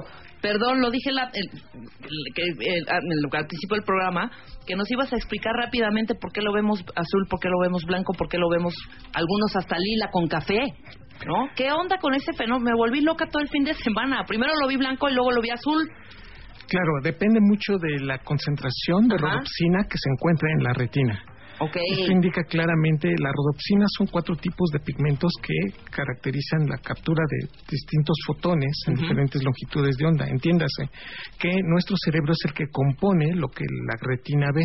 La retina es este pigmento que se encuentra hasta atrás del ojo. Bueno, nada más dése cuenta, amigos cuentavientes, en, en este sentido. Si vamos al cine, nos gastamos muchísima rodopsina porque cada vez que nuestro ojito está viendo esta este bombardeo de tanta estimulación, si nosotros vemos una película, no es lo mismo que la veamos a las 10 de la mañana que lo veamos a las 10 de la noche porque nos gastamos más rodopsina en la noche. Ahora, uno, dos, tenemos también unos receptores en el ojo que se llaman bastones y que están configurados para ver no colores, sino contrastes. Y esto es lo que pasó con el vestido las imágenes o digamos la longitud de onda que emite el blanco se contrapone o se ve de una manera distinta como lo ven los conos y lo ven los bastones. Los bastones ven en la noche, los conos ven los colores y ven en el día. Bueno, con esto, si uno ve y se queda viendo y fijando el ojo netamente a una superficie, el vestido es lo de menos, a la superficie entre blanco y con otro color, esta estructuración hace que la rodopsina se caste de forma distinta. Por lo tanto, las personas que veían el blanco, quiere decir que tendían, o tenemos cierta tendencia, yo lo veo blanco, cierta tendencia a tener una visión más para los conos y entonces vemos mucho mejor el blanco. Quienes tienen más rodopsina y los bastones. Lo vemos azul. Lo ven azul. Y finalmente esto, esta controversia ya se había visto antes, ahorita con las redes sociales se vino muy en claro, pero lo que quiero decir con esto es que si nosotros viéramos una imagen blanca contrastada con, por ejemplo, un azul, y cerramos, o sea, lo estamos viendo y después cerramos los ojos, cuando cerramos los ojos es como si viéramos el negativo. Y por eso mucha gente ve muchas muchas imágenes viendo ciertas luz, por ejemplo, cuando cuando lo ve fijamente. Y esto finalmente, déjame decirte, Rebe, cuentavientes, como explicación final, es que las mujeres tienen más rodopsina que nosotros los varones. De ahí que mucha controversia, porque los varones veíamos también cierto tipo de color, porque el gen de la rodopsina está en el cromosoma X. Y naturalmente las mujeres están más propensas para ver variaciones de coloración en comparación con, con el hombre. Ahí está, ahí está, tan claro como el agua. Ya lo explicó Eduardo Calixto y habían ahí rondando varias explicaciones y la de la retina era la que más me hacía a mi sentido. Muchas gracias Eduardo por explicarme. Cuentavientes, ahí está. Ya quedó, ya quedó clarísimo. Ahora sí entremos al tema, el alcoholismo. Quisiera que arrancara Eduardo Calixto para explicarnos qué pasa en el cerebro, Calixto, cuando consumimos alguna sustancia, eh, principalmente el alcohol. No nos vamos a meter ahorita en eh, anfetaminas, cocaína, marihuana, no. Básicamente el alcohol. El alcohol tiene dos elementos básicos en provocar una adicción. La primera, incrementa los niveles de dopamina. Al nivel del área tegmental ventral, favorece la liberación de dopamina y este primer efecto nos genera muchísimo placer y es el principal factor de adicción porque nos disminuye las sensaciones desplacenteras y genera esta formación de dopamina, liberación de dopamina que la corteza prefrontal la vayamos disminuyendo, entonces quitan los frenos. Entonces, lo que hace el alcohol como primer indicio es la primer copa, y de nuevo, y lo voy a decir con mucho cuidado porque diría, es que les, nos está dando permiso, no. Una baja dosis de alcohol es suficiente para ponernos felices y contentos.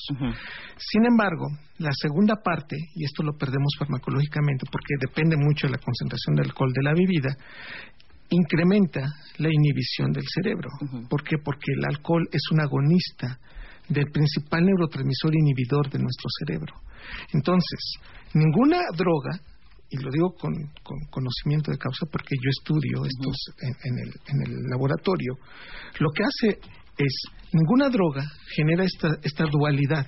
Primero liberar dopamina para ponernos contentos, pero después y gradualmente va cambiando la inhibición del cerebro entonces la va incrementando. Entonces el individuo ya no se acuerda de lo que hizo.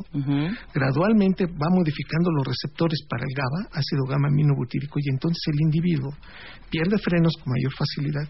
Y la persona se acordó que era muy benéfico de principio y entonces al reducir todo esto el individuo pasa ahora a un estado de farmacológico a nivel cortical neuroquímico en donde se ve inhibido y entonces le da sueño cambia el fenómeno de acomodación de los ojos, por eso quien ya tiene el, alcohol en concentraciones elevadas, tiene que estarse moviendo la cabeza y abrir los ojos porque se pierde el fenómeno de acomodación, cambia la estructuración de la activación de los nervios craneales que controla la lengua, por eso se habla de una manera distinta cuando ya tiene el alcohol, y el cerebelo, que es el último órgano que recibe todo esto, se va está totalmente inhibido y entonces no podemos controlar desde el punto de vista motor.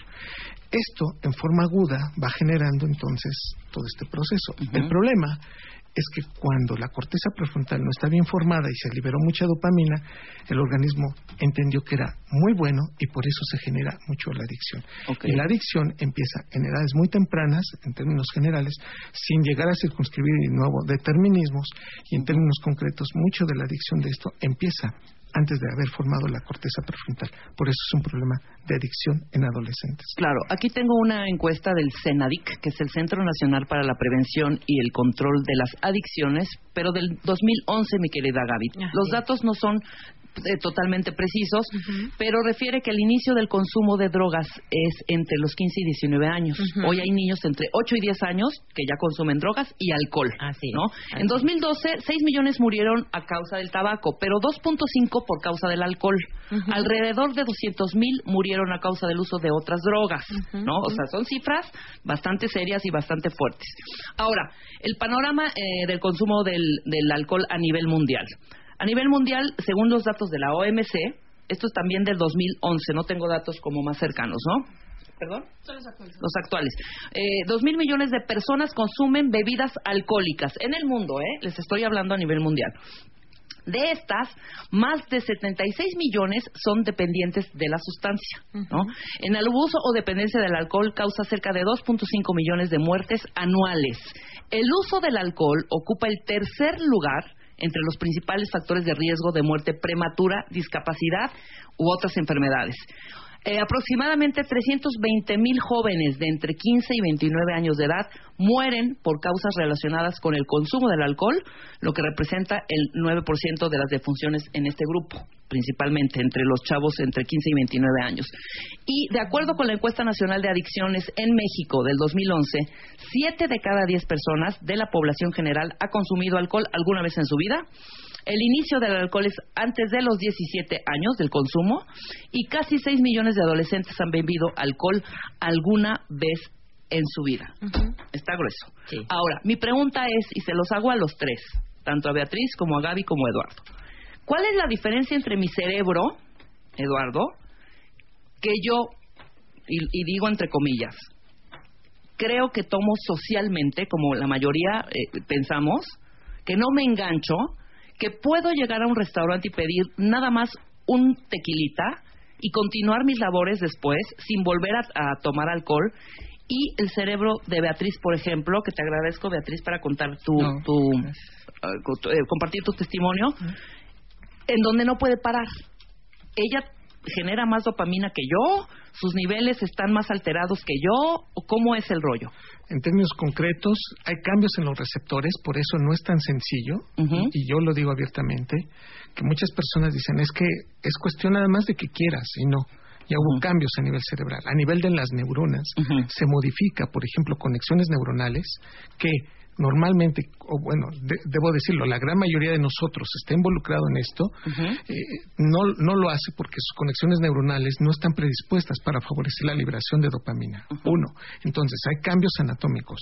Dos, hay cambios en los receptores. Y tres, hay que entender que para darle la palabra a quienes están aquí hoy con nosotros, en términos generales, las mujeres en ciertas etapas del mes se favorece cierto tipo de adicciones, cosa que nosotros los varones no tenemos. Los estrógenos incrementan la liberación de dopamina, por eso antes de la ovulación se favorece mucho la conexión a una adicción. Y no obstante que la mujer tiene también mejor conectado su cerebro en cuanto a la corteza prefrontal con el núcleo accumbens, esta condición sí nos indica claramente que las adicciones sí son distintas por ejemplo, en las mujeres con relación a los varones. Entonces, si hay modificaciones, está el estado hormonal y, naturalmente estos cambios en conexiones sí favorece cuando nosotros ya estamos embebidos en esta adicción con respecto a una persona que no lo tiene. Ok, me quedó claro. Además, tiene que ver mucho con la predisposición y la carga genética, ¿no? Es parte importante la carga genética. Y como ya lo hemos dicho y lo platicábamos la vez pasada que vine, que es la enfermedad de la adicción es una enfermedad multifactorial, ¿no? Influyen muchos factores para el enganche, ¿no? Empezando por la carga genética, después si vivimos en una familia disfuncional, que hablamos, bueno, que ahorita vamos a hablar de esta parte de las emociones y todo el rollo que, que, envuelve todo lo que es la adicción. Y finalmente sí, ¿no? El cambio en la estructura cerebral y cómo, cómo funciona el sistema límbico, que es el sistema de recompensa que se encuentra en el cerebro, que tiene que ver con parte de la estimulación, la producción de dopamina y lo que engancha a los que somos adictos, ¿no? En esta parte de sentir placer. Y entre más sentimos placer, ¿qué es lo que hace el cerebro? Pues repite la acción que nos hace sentir placer. Y entonces, como siento placer al, al consumir alcohol, en este caso, pues se genera dopamina y entonces me quiero sentir otra vez placer y entonces ya inconscientemente lo hago y entonces me genera placer y más placer y más placer y empiezo a producir oleadas inmensas de dopamina que llenan los espacios interneuronales. Y entonces cuando yo dejo de consumir, ¿qué pasa? Disminuye la producción de dopamina a nivel natural en el cerebro y entonces ¿qué viene? El bajón, la tristeza, la depresión muchas veces y no, que y las ganas de necesito seguir consumiendo. Claro, eh, ahí viene la tolerancia, ¿no? ¿Y qué es lo que necesito? Pues otra vez consumir para generar dopamina que me genere el placer. Y eso es lo que hace que me enganche yo con la sustancia. Entonces estamos hablando de una situación multifactorial. ¿no? Genética, que lo, lo acabas de quizá familiar, sí, claro. o sea, tu entorno familiar, Exacto. emocional, sí, ¿no? Y neurológicamente, como lo explicó Eduardo Calixto hace unos momentos, ¿no? Mi pregunta sería, ¿a qué edad empezaste a consumir, Beatriz, eh, alcohol? A los 14 años. ¿Y por qué? Pues por relajo, por fiestas, por, por los amigos, por reuniones, este, desinhibirme, ¿no? Era una, era un constante de las fiestas los fines de semana. Tú vivías en un hogar eh, pues, de papá y mamá y Papá, hermanitos mamá, y hermanas padre y así como la, familia feliz, Ajá. según esto, ¿no? Eh, a los veintitantos años se va mis, mis papás se van a, a vivir a Veracruz y mi casa se vuelve así como la, la casa de las fiestas, ¿no? En esa época era entre, bueno, varias colonias que la fiesta nada más existía. Y lógicamente, pues los hombres, este, pues se aprovechaban de la situación de las mujeres. Uno bebía más, este, bailabas más, coqueteabas más con la gente, o sea, y eso era un continuo, continuo, continuo, continuo, ¿no? Hasta que me doy cuenta, ya después de muchos años, que la parte emocional de mi vida es la que yo tengo afectada, ¿no? No es el que yo quiera ser desinhibida y bailar y todo eso, no. Yo estoy tapando las emociones. Muere mi madre cuando yo tengo 23 años y desde entonces me volví una bebedora de no saber en las noches de mí. Me tomaba la primera, sentía el calorcito, decía, ay, qué rico, qué padre. Seguía hasta que me quedaba dormida. Y así muchos años. Tus padres no eran alcohólicos. Mi padre sí. Tu papá sí. Sí. Ok, siempre hubo en la mesa eh, referencias hacia el alcohol. Y el típico prueba el rompopito y, el haber échate una chilita. Exacto. Ok. Entonces, muere tu madre cuando tú tienes 23 años. Exacto. Y ahí es cuando, perdón, Se lo voy a decir, te hundes. Sí. ¿No? Sí. sí. Me hundo, me hundo en el alcoholismo. Porque, bueno, y me doy cuenta muchos años después, pero ya era mi, mi manera de vivir. Yo era, yo era, este, eh, trabajaba, no tenía broncas con el trabajo, siempre O sea, salía una alcohólica funcional. Funcional completamente, ¿no? sí. Acabas de decir algo importantísimo y que Gaby quiero que ahí este platiquemos un poco más de esto. No me daba cuenta, ¿no? O sea, tú perfectamente funcionabas, te tomabas tus drinks, quizá alguna crudita el otro día, pero nada grave, y seguías funcionando. ¿En qué momento te das cuenta que tienes un problema? Pues en el momento en que empiezas a dejar de ser funcional y si no dejar de ser funcional. Pero Beatriz no lo vivió así. Pero dejó de, pero sí empezó a disminuir sus actividades cotidianas normales. O sea, no puedes funcionar de una manera normal ya cuando bebes todos los días. O sea, eso es en definitiva, ¿no? Hay personas que beben una vez a la semana y dicen, pues no tengo problemas con el alcohol, yo no soy alcohólico o alcohólica.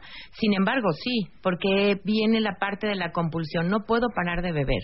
Una vez que no puedo parar, aunque beba una vez a la semana, eso ya es alcoholismo.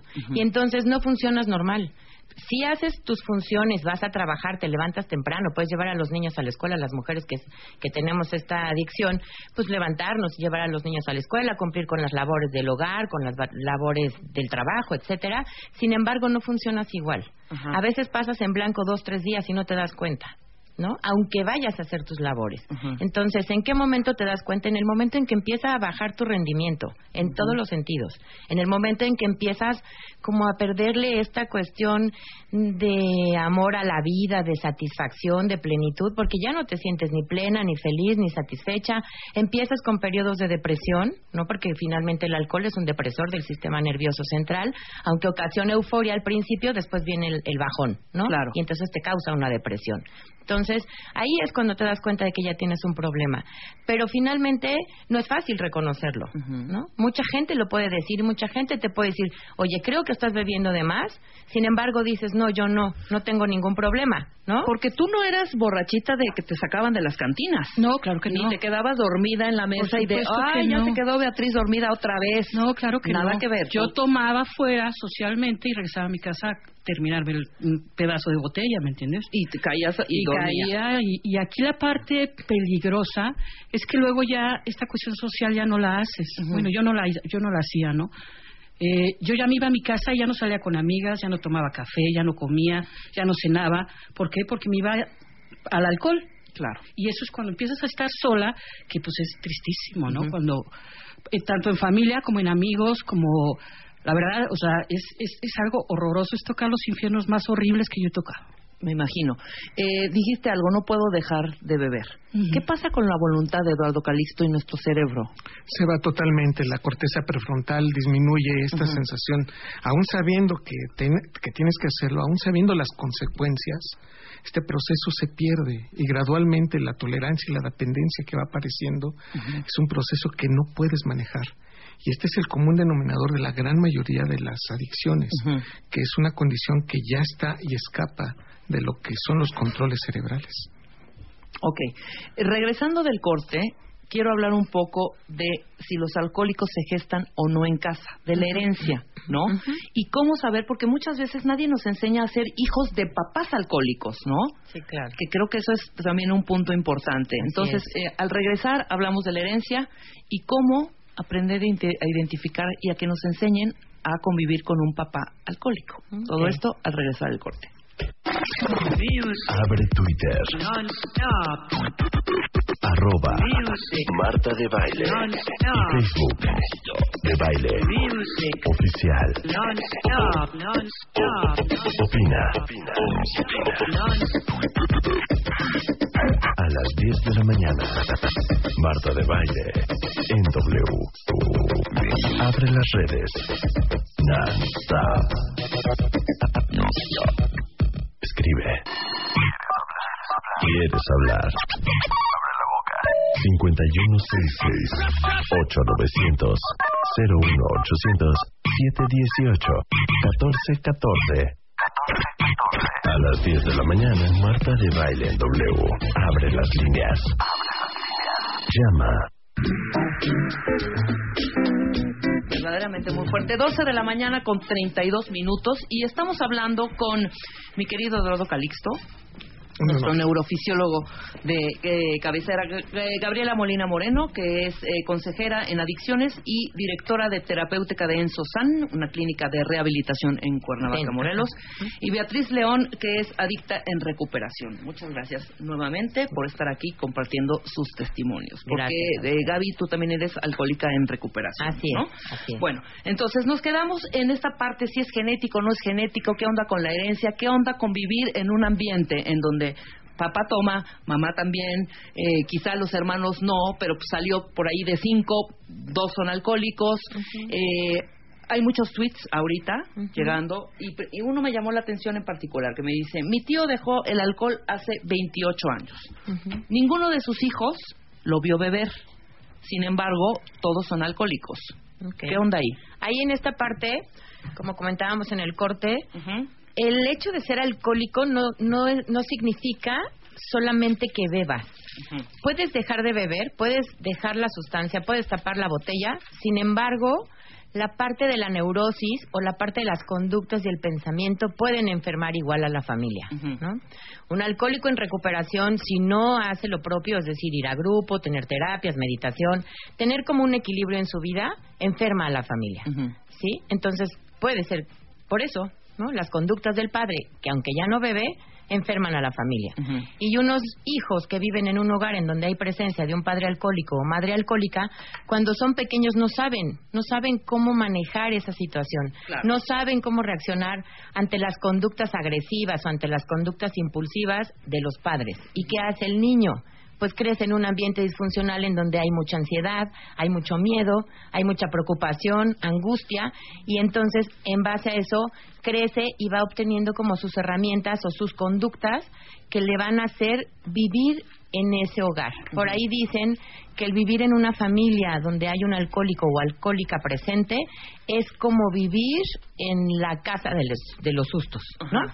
no sabes qué hacer. Todo el tiempo es angustia, todo el tiempo es miedo, todo el tiempo es esperar a ver cómo reaccionan los padres y va pues acabando con la parte del instinto, con la parte de la intuición, con la parte de la seguridad de un hijo. Y así crecen y claro, cuando tienen contacto con la sustancia y, ven que los relaja y que los hace olvidar sus problemas, pues ahí el enganche. Y aparte tiene que ver con la hipersensibilidad con la que nacemos los adictos y tiene que ver también con la parte que se llama resiliencia, ¿no? que es la capacidad del ser humano de poder enfrentar situaciones caóticas o catastróficas en su vida. Y los adictos no la tenemos, tenemos una muy poca resiliencia. claro, es a la fuga directa y a la evasión total por medio de la sustancia. Exactamente. No hay de otra. No hay de otra. Ahora, ¿en qué momento? Porque esto es típico, típico y lo he escuchado muchas veces, el decir, híjole, es que no le está echando nada de ganas.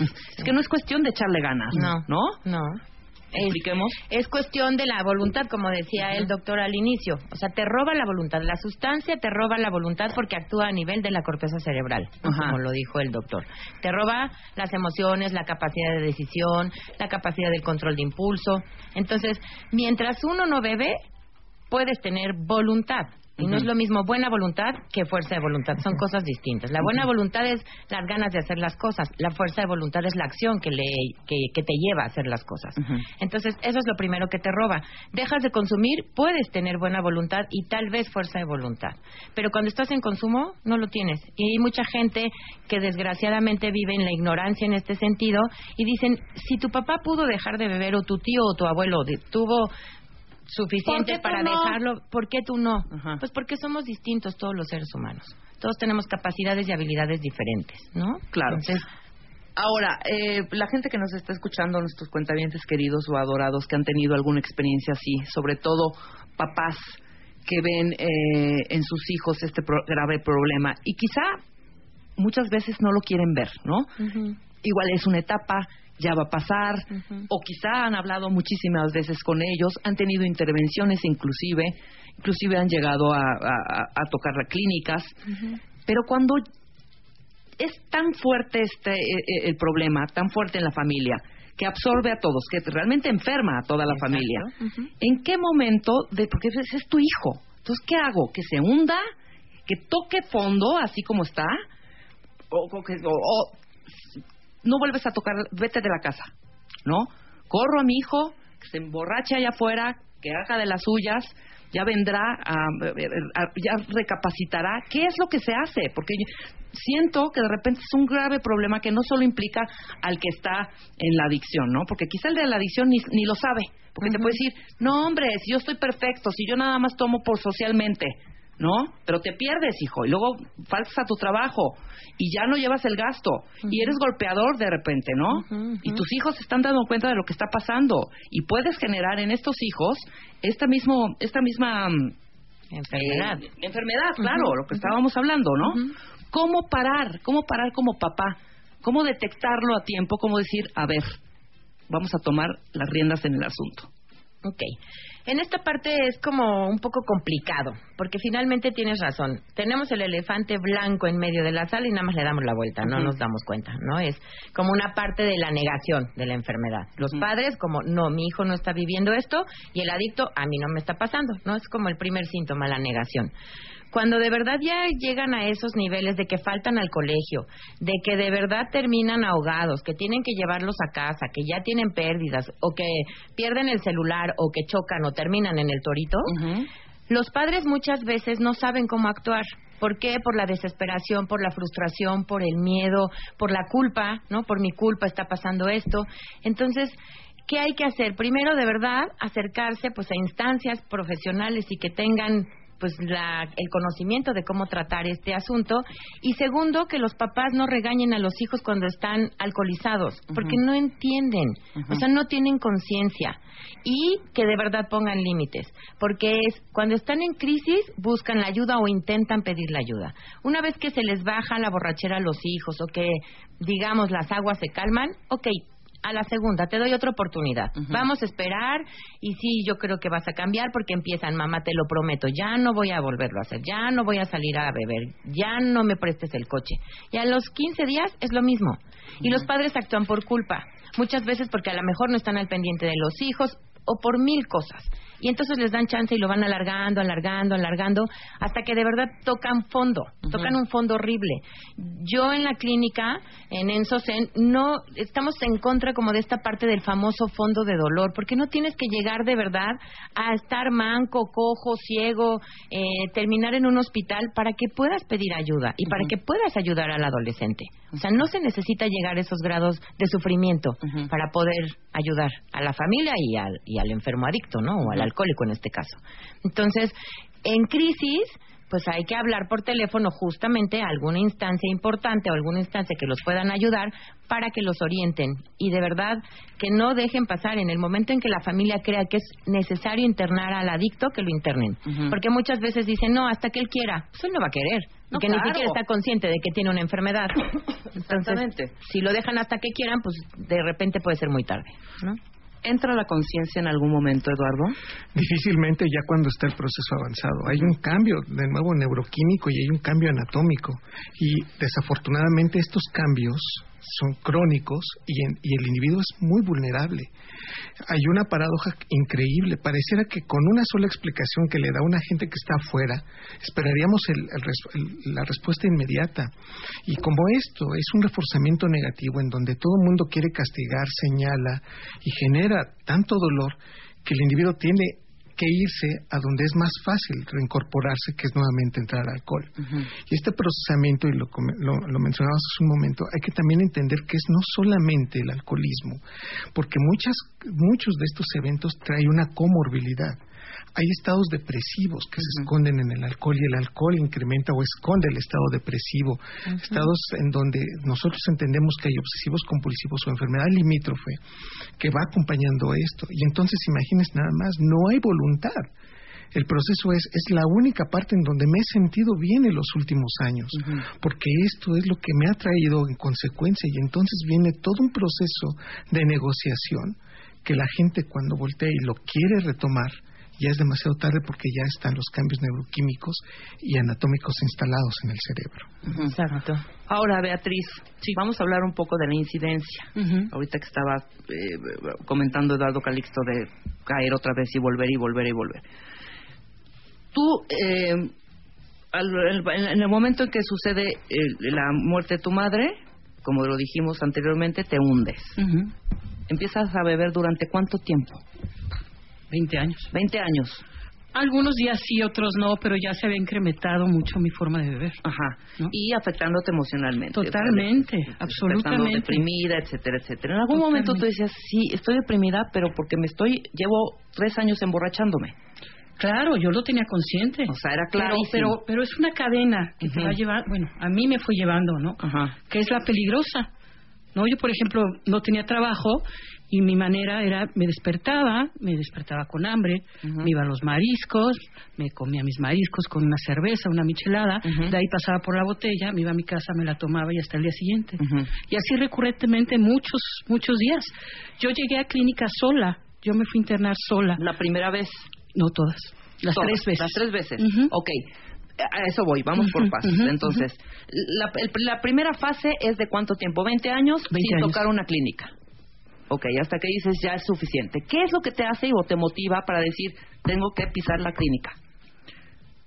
ya no me aguanto yo, ya no tengo gente a mi alrededor, ya no platico con nadie, ya es una, soy una ermitaña completamente en mi casa, a nadie le importo, ya no soy víctima de ninguna situación, porque pues nadie me hizo caso, ¿no? Y digo, o me recupero, o, o salgo adelante, o me muero, así de fácil. Así de fácil, porque yo salía ya después borracha manejando y me peleaba y con los taxistas y les aventaba el bastón del coche. Bueno, unos dramones terribles, ¿no? Entonces, yo me senté y dije, Beatriz, ¿qué estás haciendo? O vives o te mueres. Decide. Tocas la clínica. ¿Cuánto tiempo pasas clean después de que tocas la Este, clínica? cuatro meses. Cuatro meses y vuelves a caer. ¿Ok? ¿Qué es lo que te provoca caer nuevamente? El amor, no, bueno, la pareja, la pareja, Ok. este, el amor. era el amor, sí. No, Ahora, también para la pareja es súper difícil. No, súper difícil. Y, y te digo, no, no soy víctima, ni hago responsable a nadie de, de mi manera de beber y de lo que soy ahora. Simple y sencillamente me hago responsable, ¿no?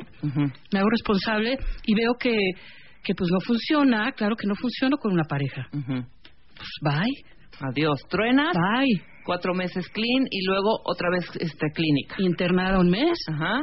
Salgo y hasta ahorita. Gracias a Dios. ¿Y llevas ahorita clean? Seis meses. Muy bien. Con una bien. semana, con una semana de reforzamiento en la clínica. Ajá. que también eso está, ¿no? Que existe, ¿no?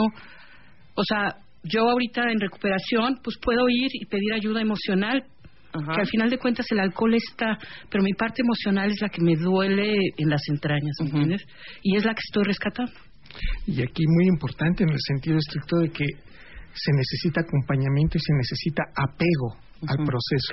O sea, no es nada más decirle, bueno, ya es parte de nosotros, sino es qué está pasando cuando no está con nosotros y hay que estar uh, supervisando este proceso.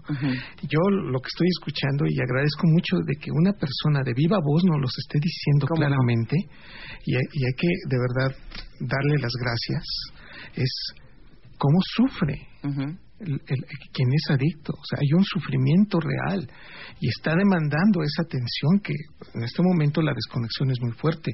Reorganizar los cuerpos neuronales, la- las conexiones, el espacio neuroquímico cuesta mucho trabajo y mucho tiempo.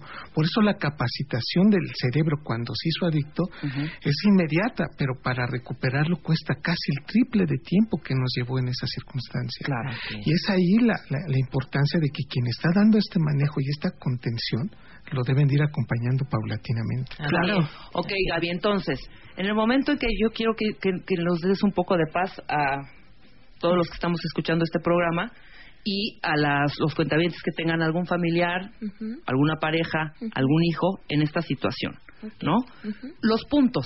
A ver, en el momento que yo ya estaba viendo gravísima la situación, ¿qué quiere decir? Que me voy y de pronto llego y mi hijo, pareja o lo que sea está tirado en el pasillo y al lado una botella de, de ron o una bolsa atascada de cervezas. ¿Qué hago en ese momento? La persona está inconsciente. Bueno, si está inconsciente primero, pues Ajá. pedir como la ayuda para ver qué... Sí, que no reacciona. Ok, pero no está inconsciente, habla como tiene dislali, y como decía el doctor hace rato.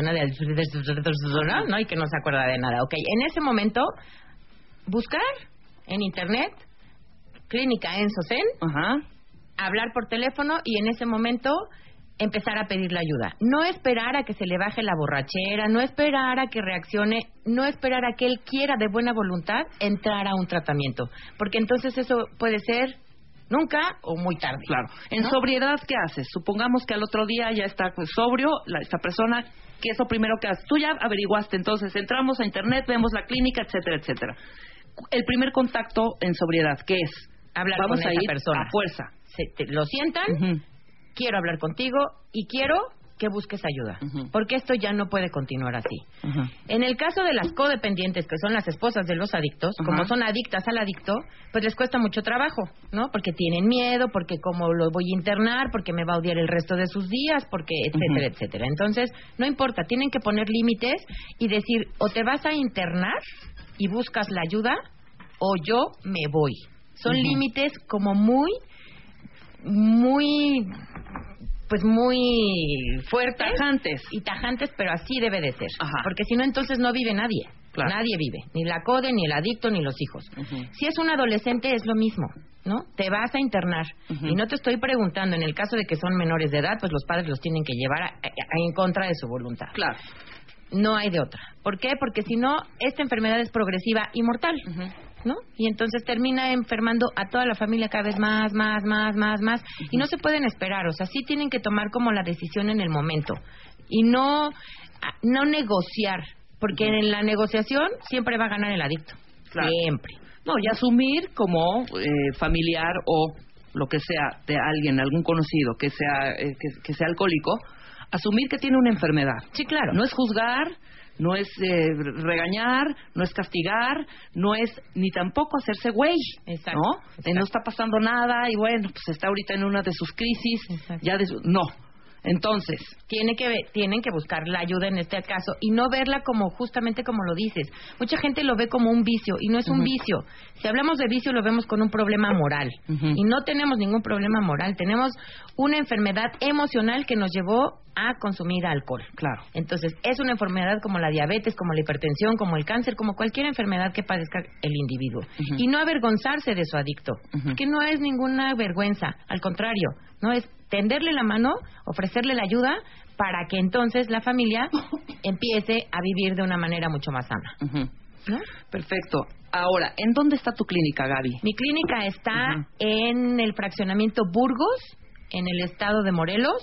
eh, y la página es www.clinicaensocen.com.mx. Los teléfonos 01 246 2308 274 3207 2610 056. Todos con clave 01 Perfecto. Clínica Enso Zen, con Z, Zen, Z, E, punto com punto MX Punto para MX. todos los que quieran ahorita meterse a la página y tener un poco más de información. Y Beatriz, a mí sí me gustaría que les hablaras a todos nuestros cuentavientes que nos están escuchando y que quizá están viviendo un proceso de esta manera, quizá ellos mismos o de algún familiar o de una persona cercana. ¿Qué les podrías decir para que los inspires? No quiero Ahora que acabar estás- trágico, ¿me entiendes? Ahora que estás O sea, en, la, en, la, en la recuperación, que es Claro. la parte más importante. Lo de atrás vale gorro, la recuperación es lo importante ahora. Bueno, la recuperación para mí ha sido el volver, volver a vivir, ¿no? Yo también me acerqué a un camino espiritual y, y eso me ha llevado a tener un poquito más de, de, de, pues de ganas de vivir, de- de estar en la vida, de tener proyectos y, y solo así lo logré. Eso es eso es la esperanza que les doy, ¿no? De que se puede, se puede, o sea, que se acerquen. No no no son clínicas, no son este, perdón, este mm, haciendas donde maltratan a la gente, o sea, es una clínica o son clínicas de una calidad de vida excelente, ¿no? Donde te tratan, te, te consienten, te, te dan las terapias. O sea, yo gracias a esto salí y, y- y pienso seguir hoy por hoy, ¿no? Pero sí, el camino espiritual también es parte de mi vida, ¿no? Y que, y que los chavos, pues que pon- levanten las antenitas porque cualquier cosa te lleva inmediatamente a dar el bajón y ahí te quedas, ¿no? No, y los papás que estén pendientes Claro, también claro, y lo- claro. los límites que habías comentado hace unos momentos, Gaby, que es importantísimo. Yo les agradezco muchísimo que hayan estado acá compartiendo testimonio. Eh, Beatriz, muchas gracias. Gaby, con la clínica que pones a disposición a todos los cuentavientes que nos escuchan en este momento. Y Eduardo Calixto, por aportar un poco más y saber qué es lo que provoca esta sustancia en nuestro cerebro. Nosotros nos vamos, pero antes... El ¿Te quieres casar este año?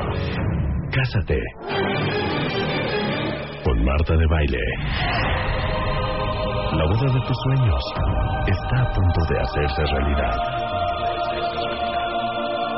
Manda tu historia ahora a martadebaile.com o a wradio.com.mx. Cásate con Marta de Baile. Sexta temporada. Solo por W. Eh, cuentavientes queridos, ya van 1345 historias. Acuérdense que tienen hasta el 11 de marzo para enviar su historia al Cásate con Marta de Baile. Métanse a wradio.com o martadebaile.com. Eh, no, es wradio.com.mx y martadebaile.com. En mil caracteres, ¿verdad, Luz? En mil caracteres van a, eh, pueden contar su historia. Acuérdense la foto, tienen que tomarse una foto de él y su susodicha o ella y su susodicha. Participan todos, niño, niño, niña, niña, niño, niña, niña, niño. O sea, todos, todos están, eh, pueden participar en eh, este eh, gran concurso del Cásate con Marta de Baile. Los premios, ¿no? Maravillosos. Flores, música, vestido, el vestido de la novia, la luna de miel, el frac del novio, el pastel, las invitaciones, el salón para 200 personas, el anillo de compromiso que Marta estuvo tuiteando por ahí, un anillo padrísimo, eh, pues, las fotos, el video, el maquillaje, el peinado, el vino, la mesa, los dulces, etcétera, etcétera, etcétera. Philips, chéquense esto, Philips nos va a regalar, bueno, les va a regalar a los, a los eh, recién casados, un vale por 50 mil pesos para comprar en su showroom todo lo que necesiten. Eh, Silly va a dar el colchón, Silly que es nuestro consentidazo para el colchón y para la, para la para la- el primer el primer día en ese hogar para la consumación del matrimonio exactamente Eh, la camioneta Outlander de Mitsubishi que está hermosa o sea no no no no no no no, no, o sea te dan ganas de casarte ya va pum, pum. mete tu historia Wicha No tengo con quién. ¿No?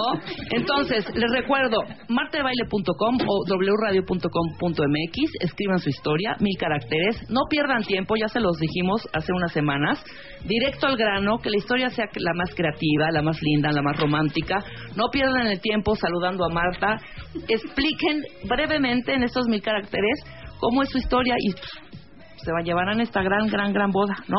Ahí está. Ya estamos. Nosotros nos regresamos, perdón, nos regresamos, no nos regresamos. Nosotros mañana estamos aquí en vivo, ya estará Marta de Baile acá, con muchas alegrías. Es martes de Mario Guerra, va a estar padrísimo. Yo ya me quedé sin voz y nos vemos mañana. Muchas gracias. Hasta luego. Gracias, hasta luego.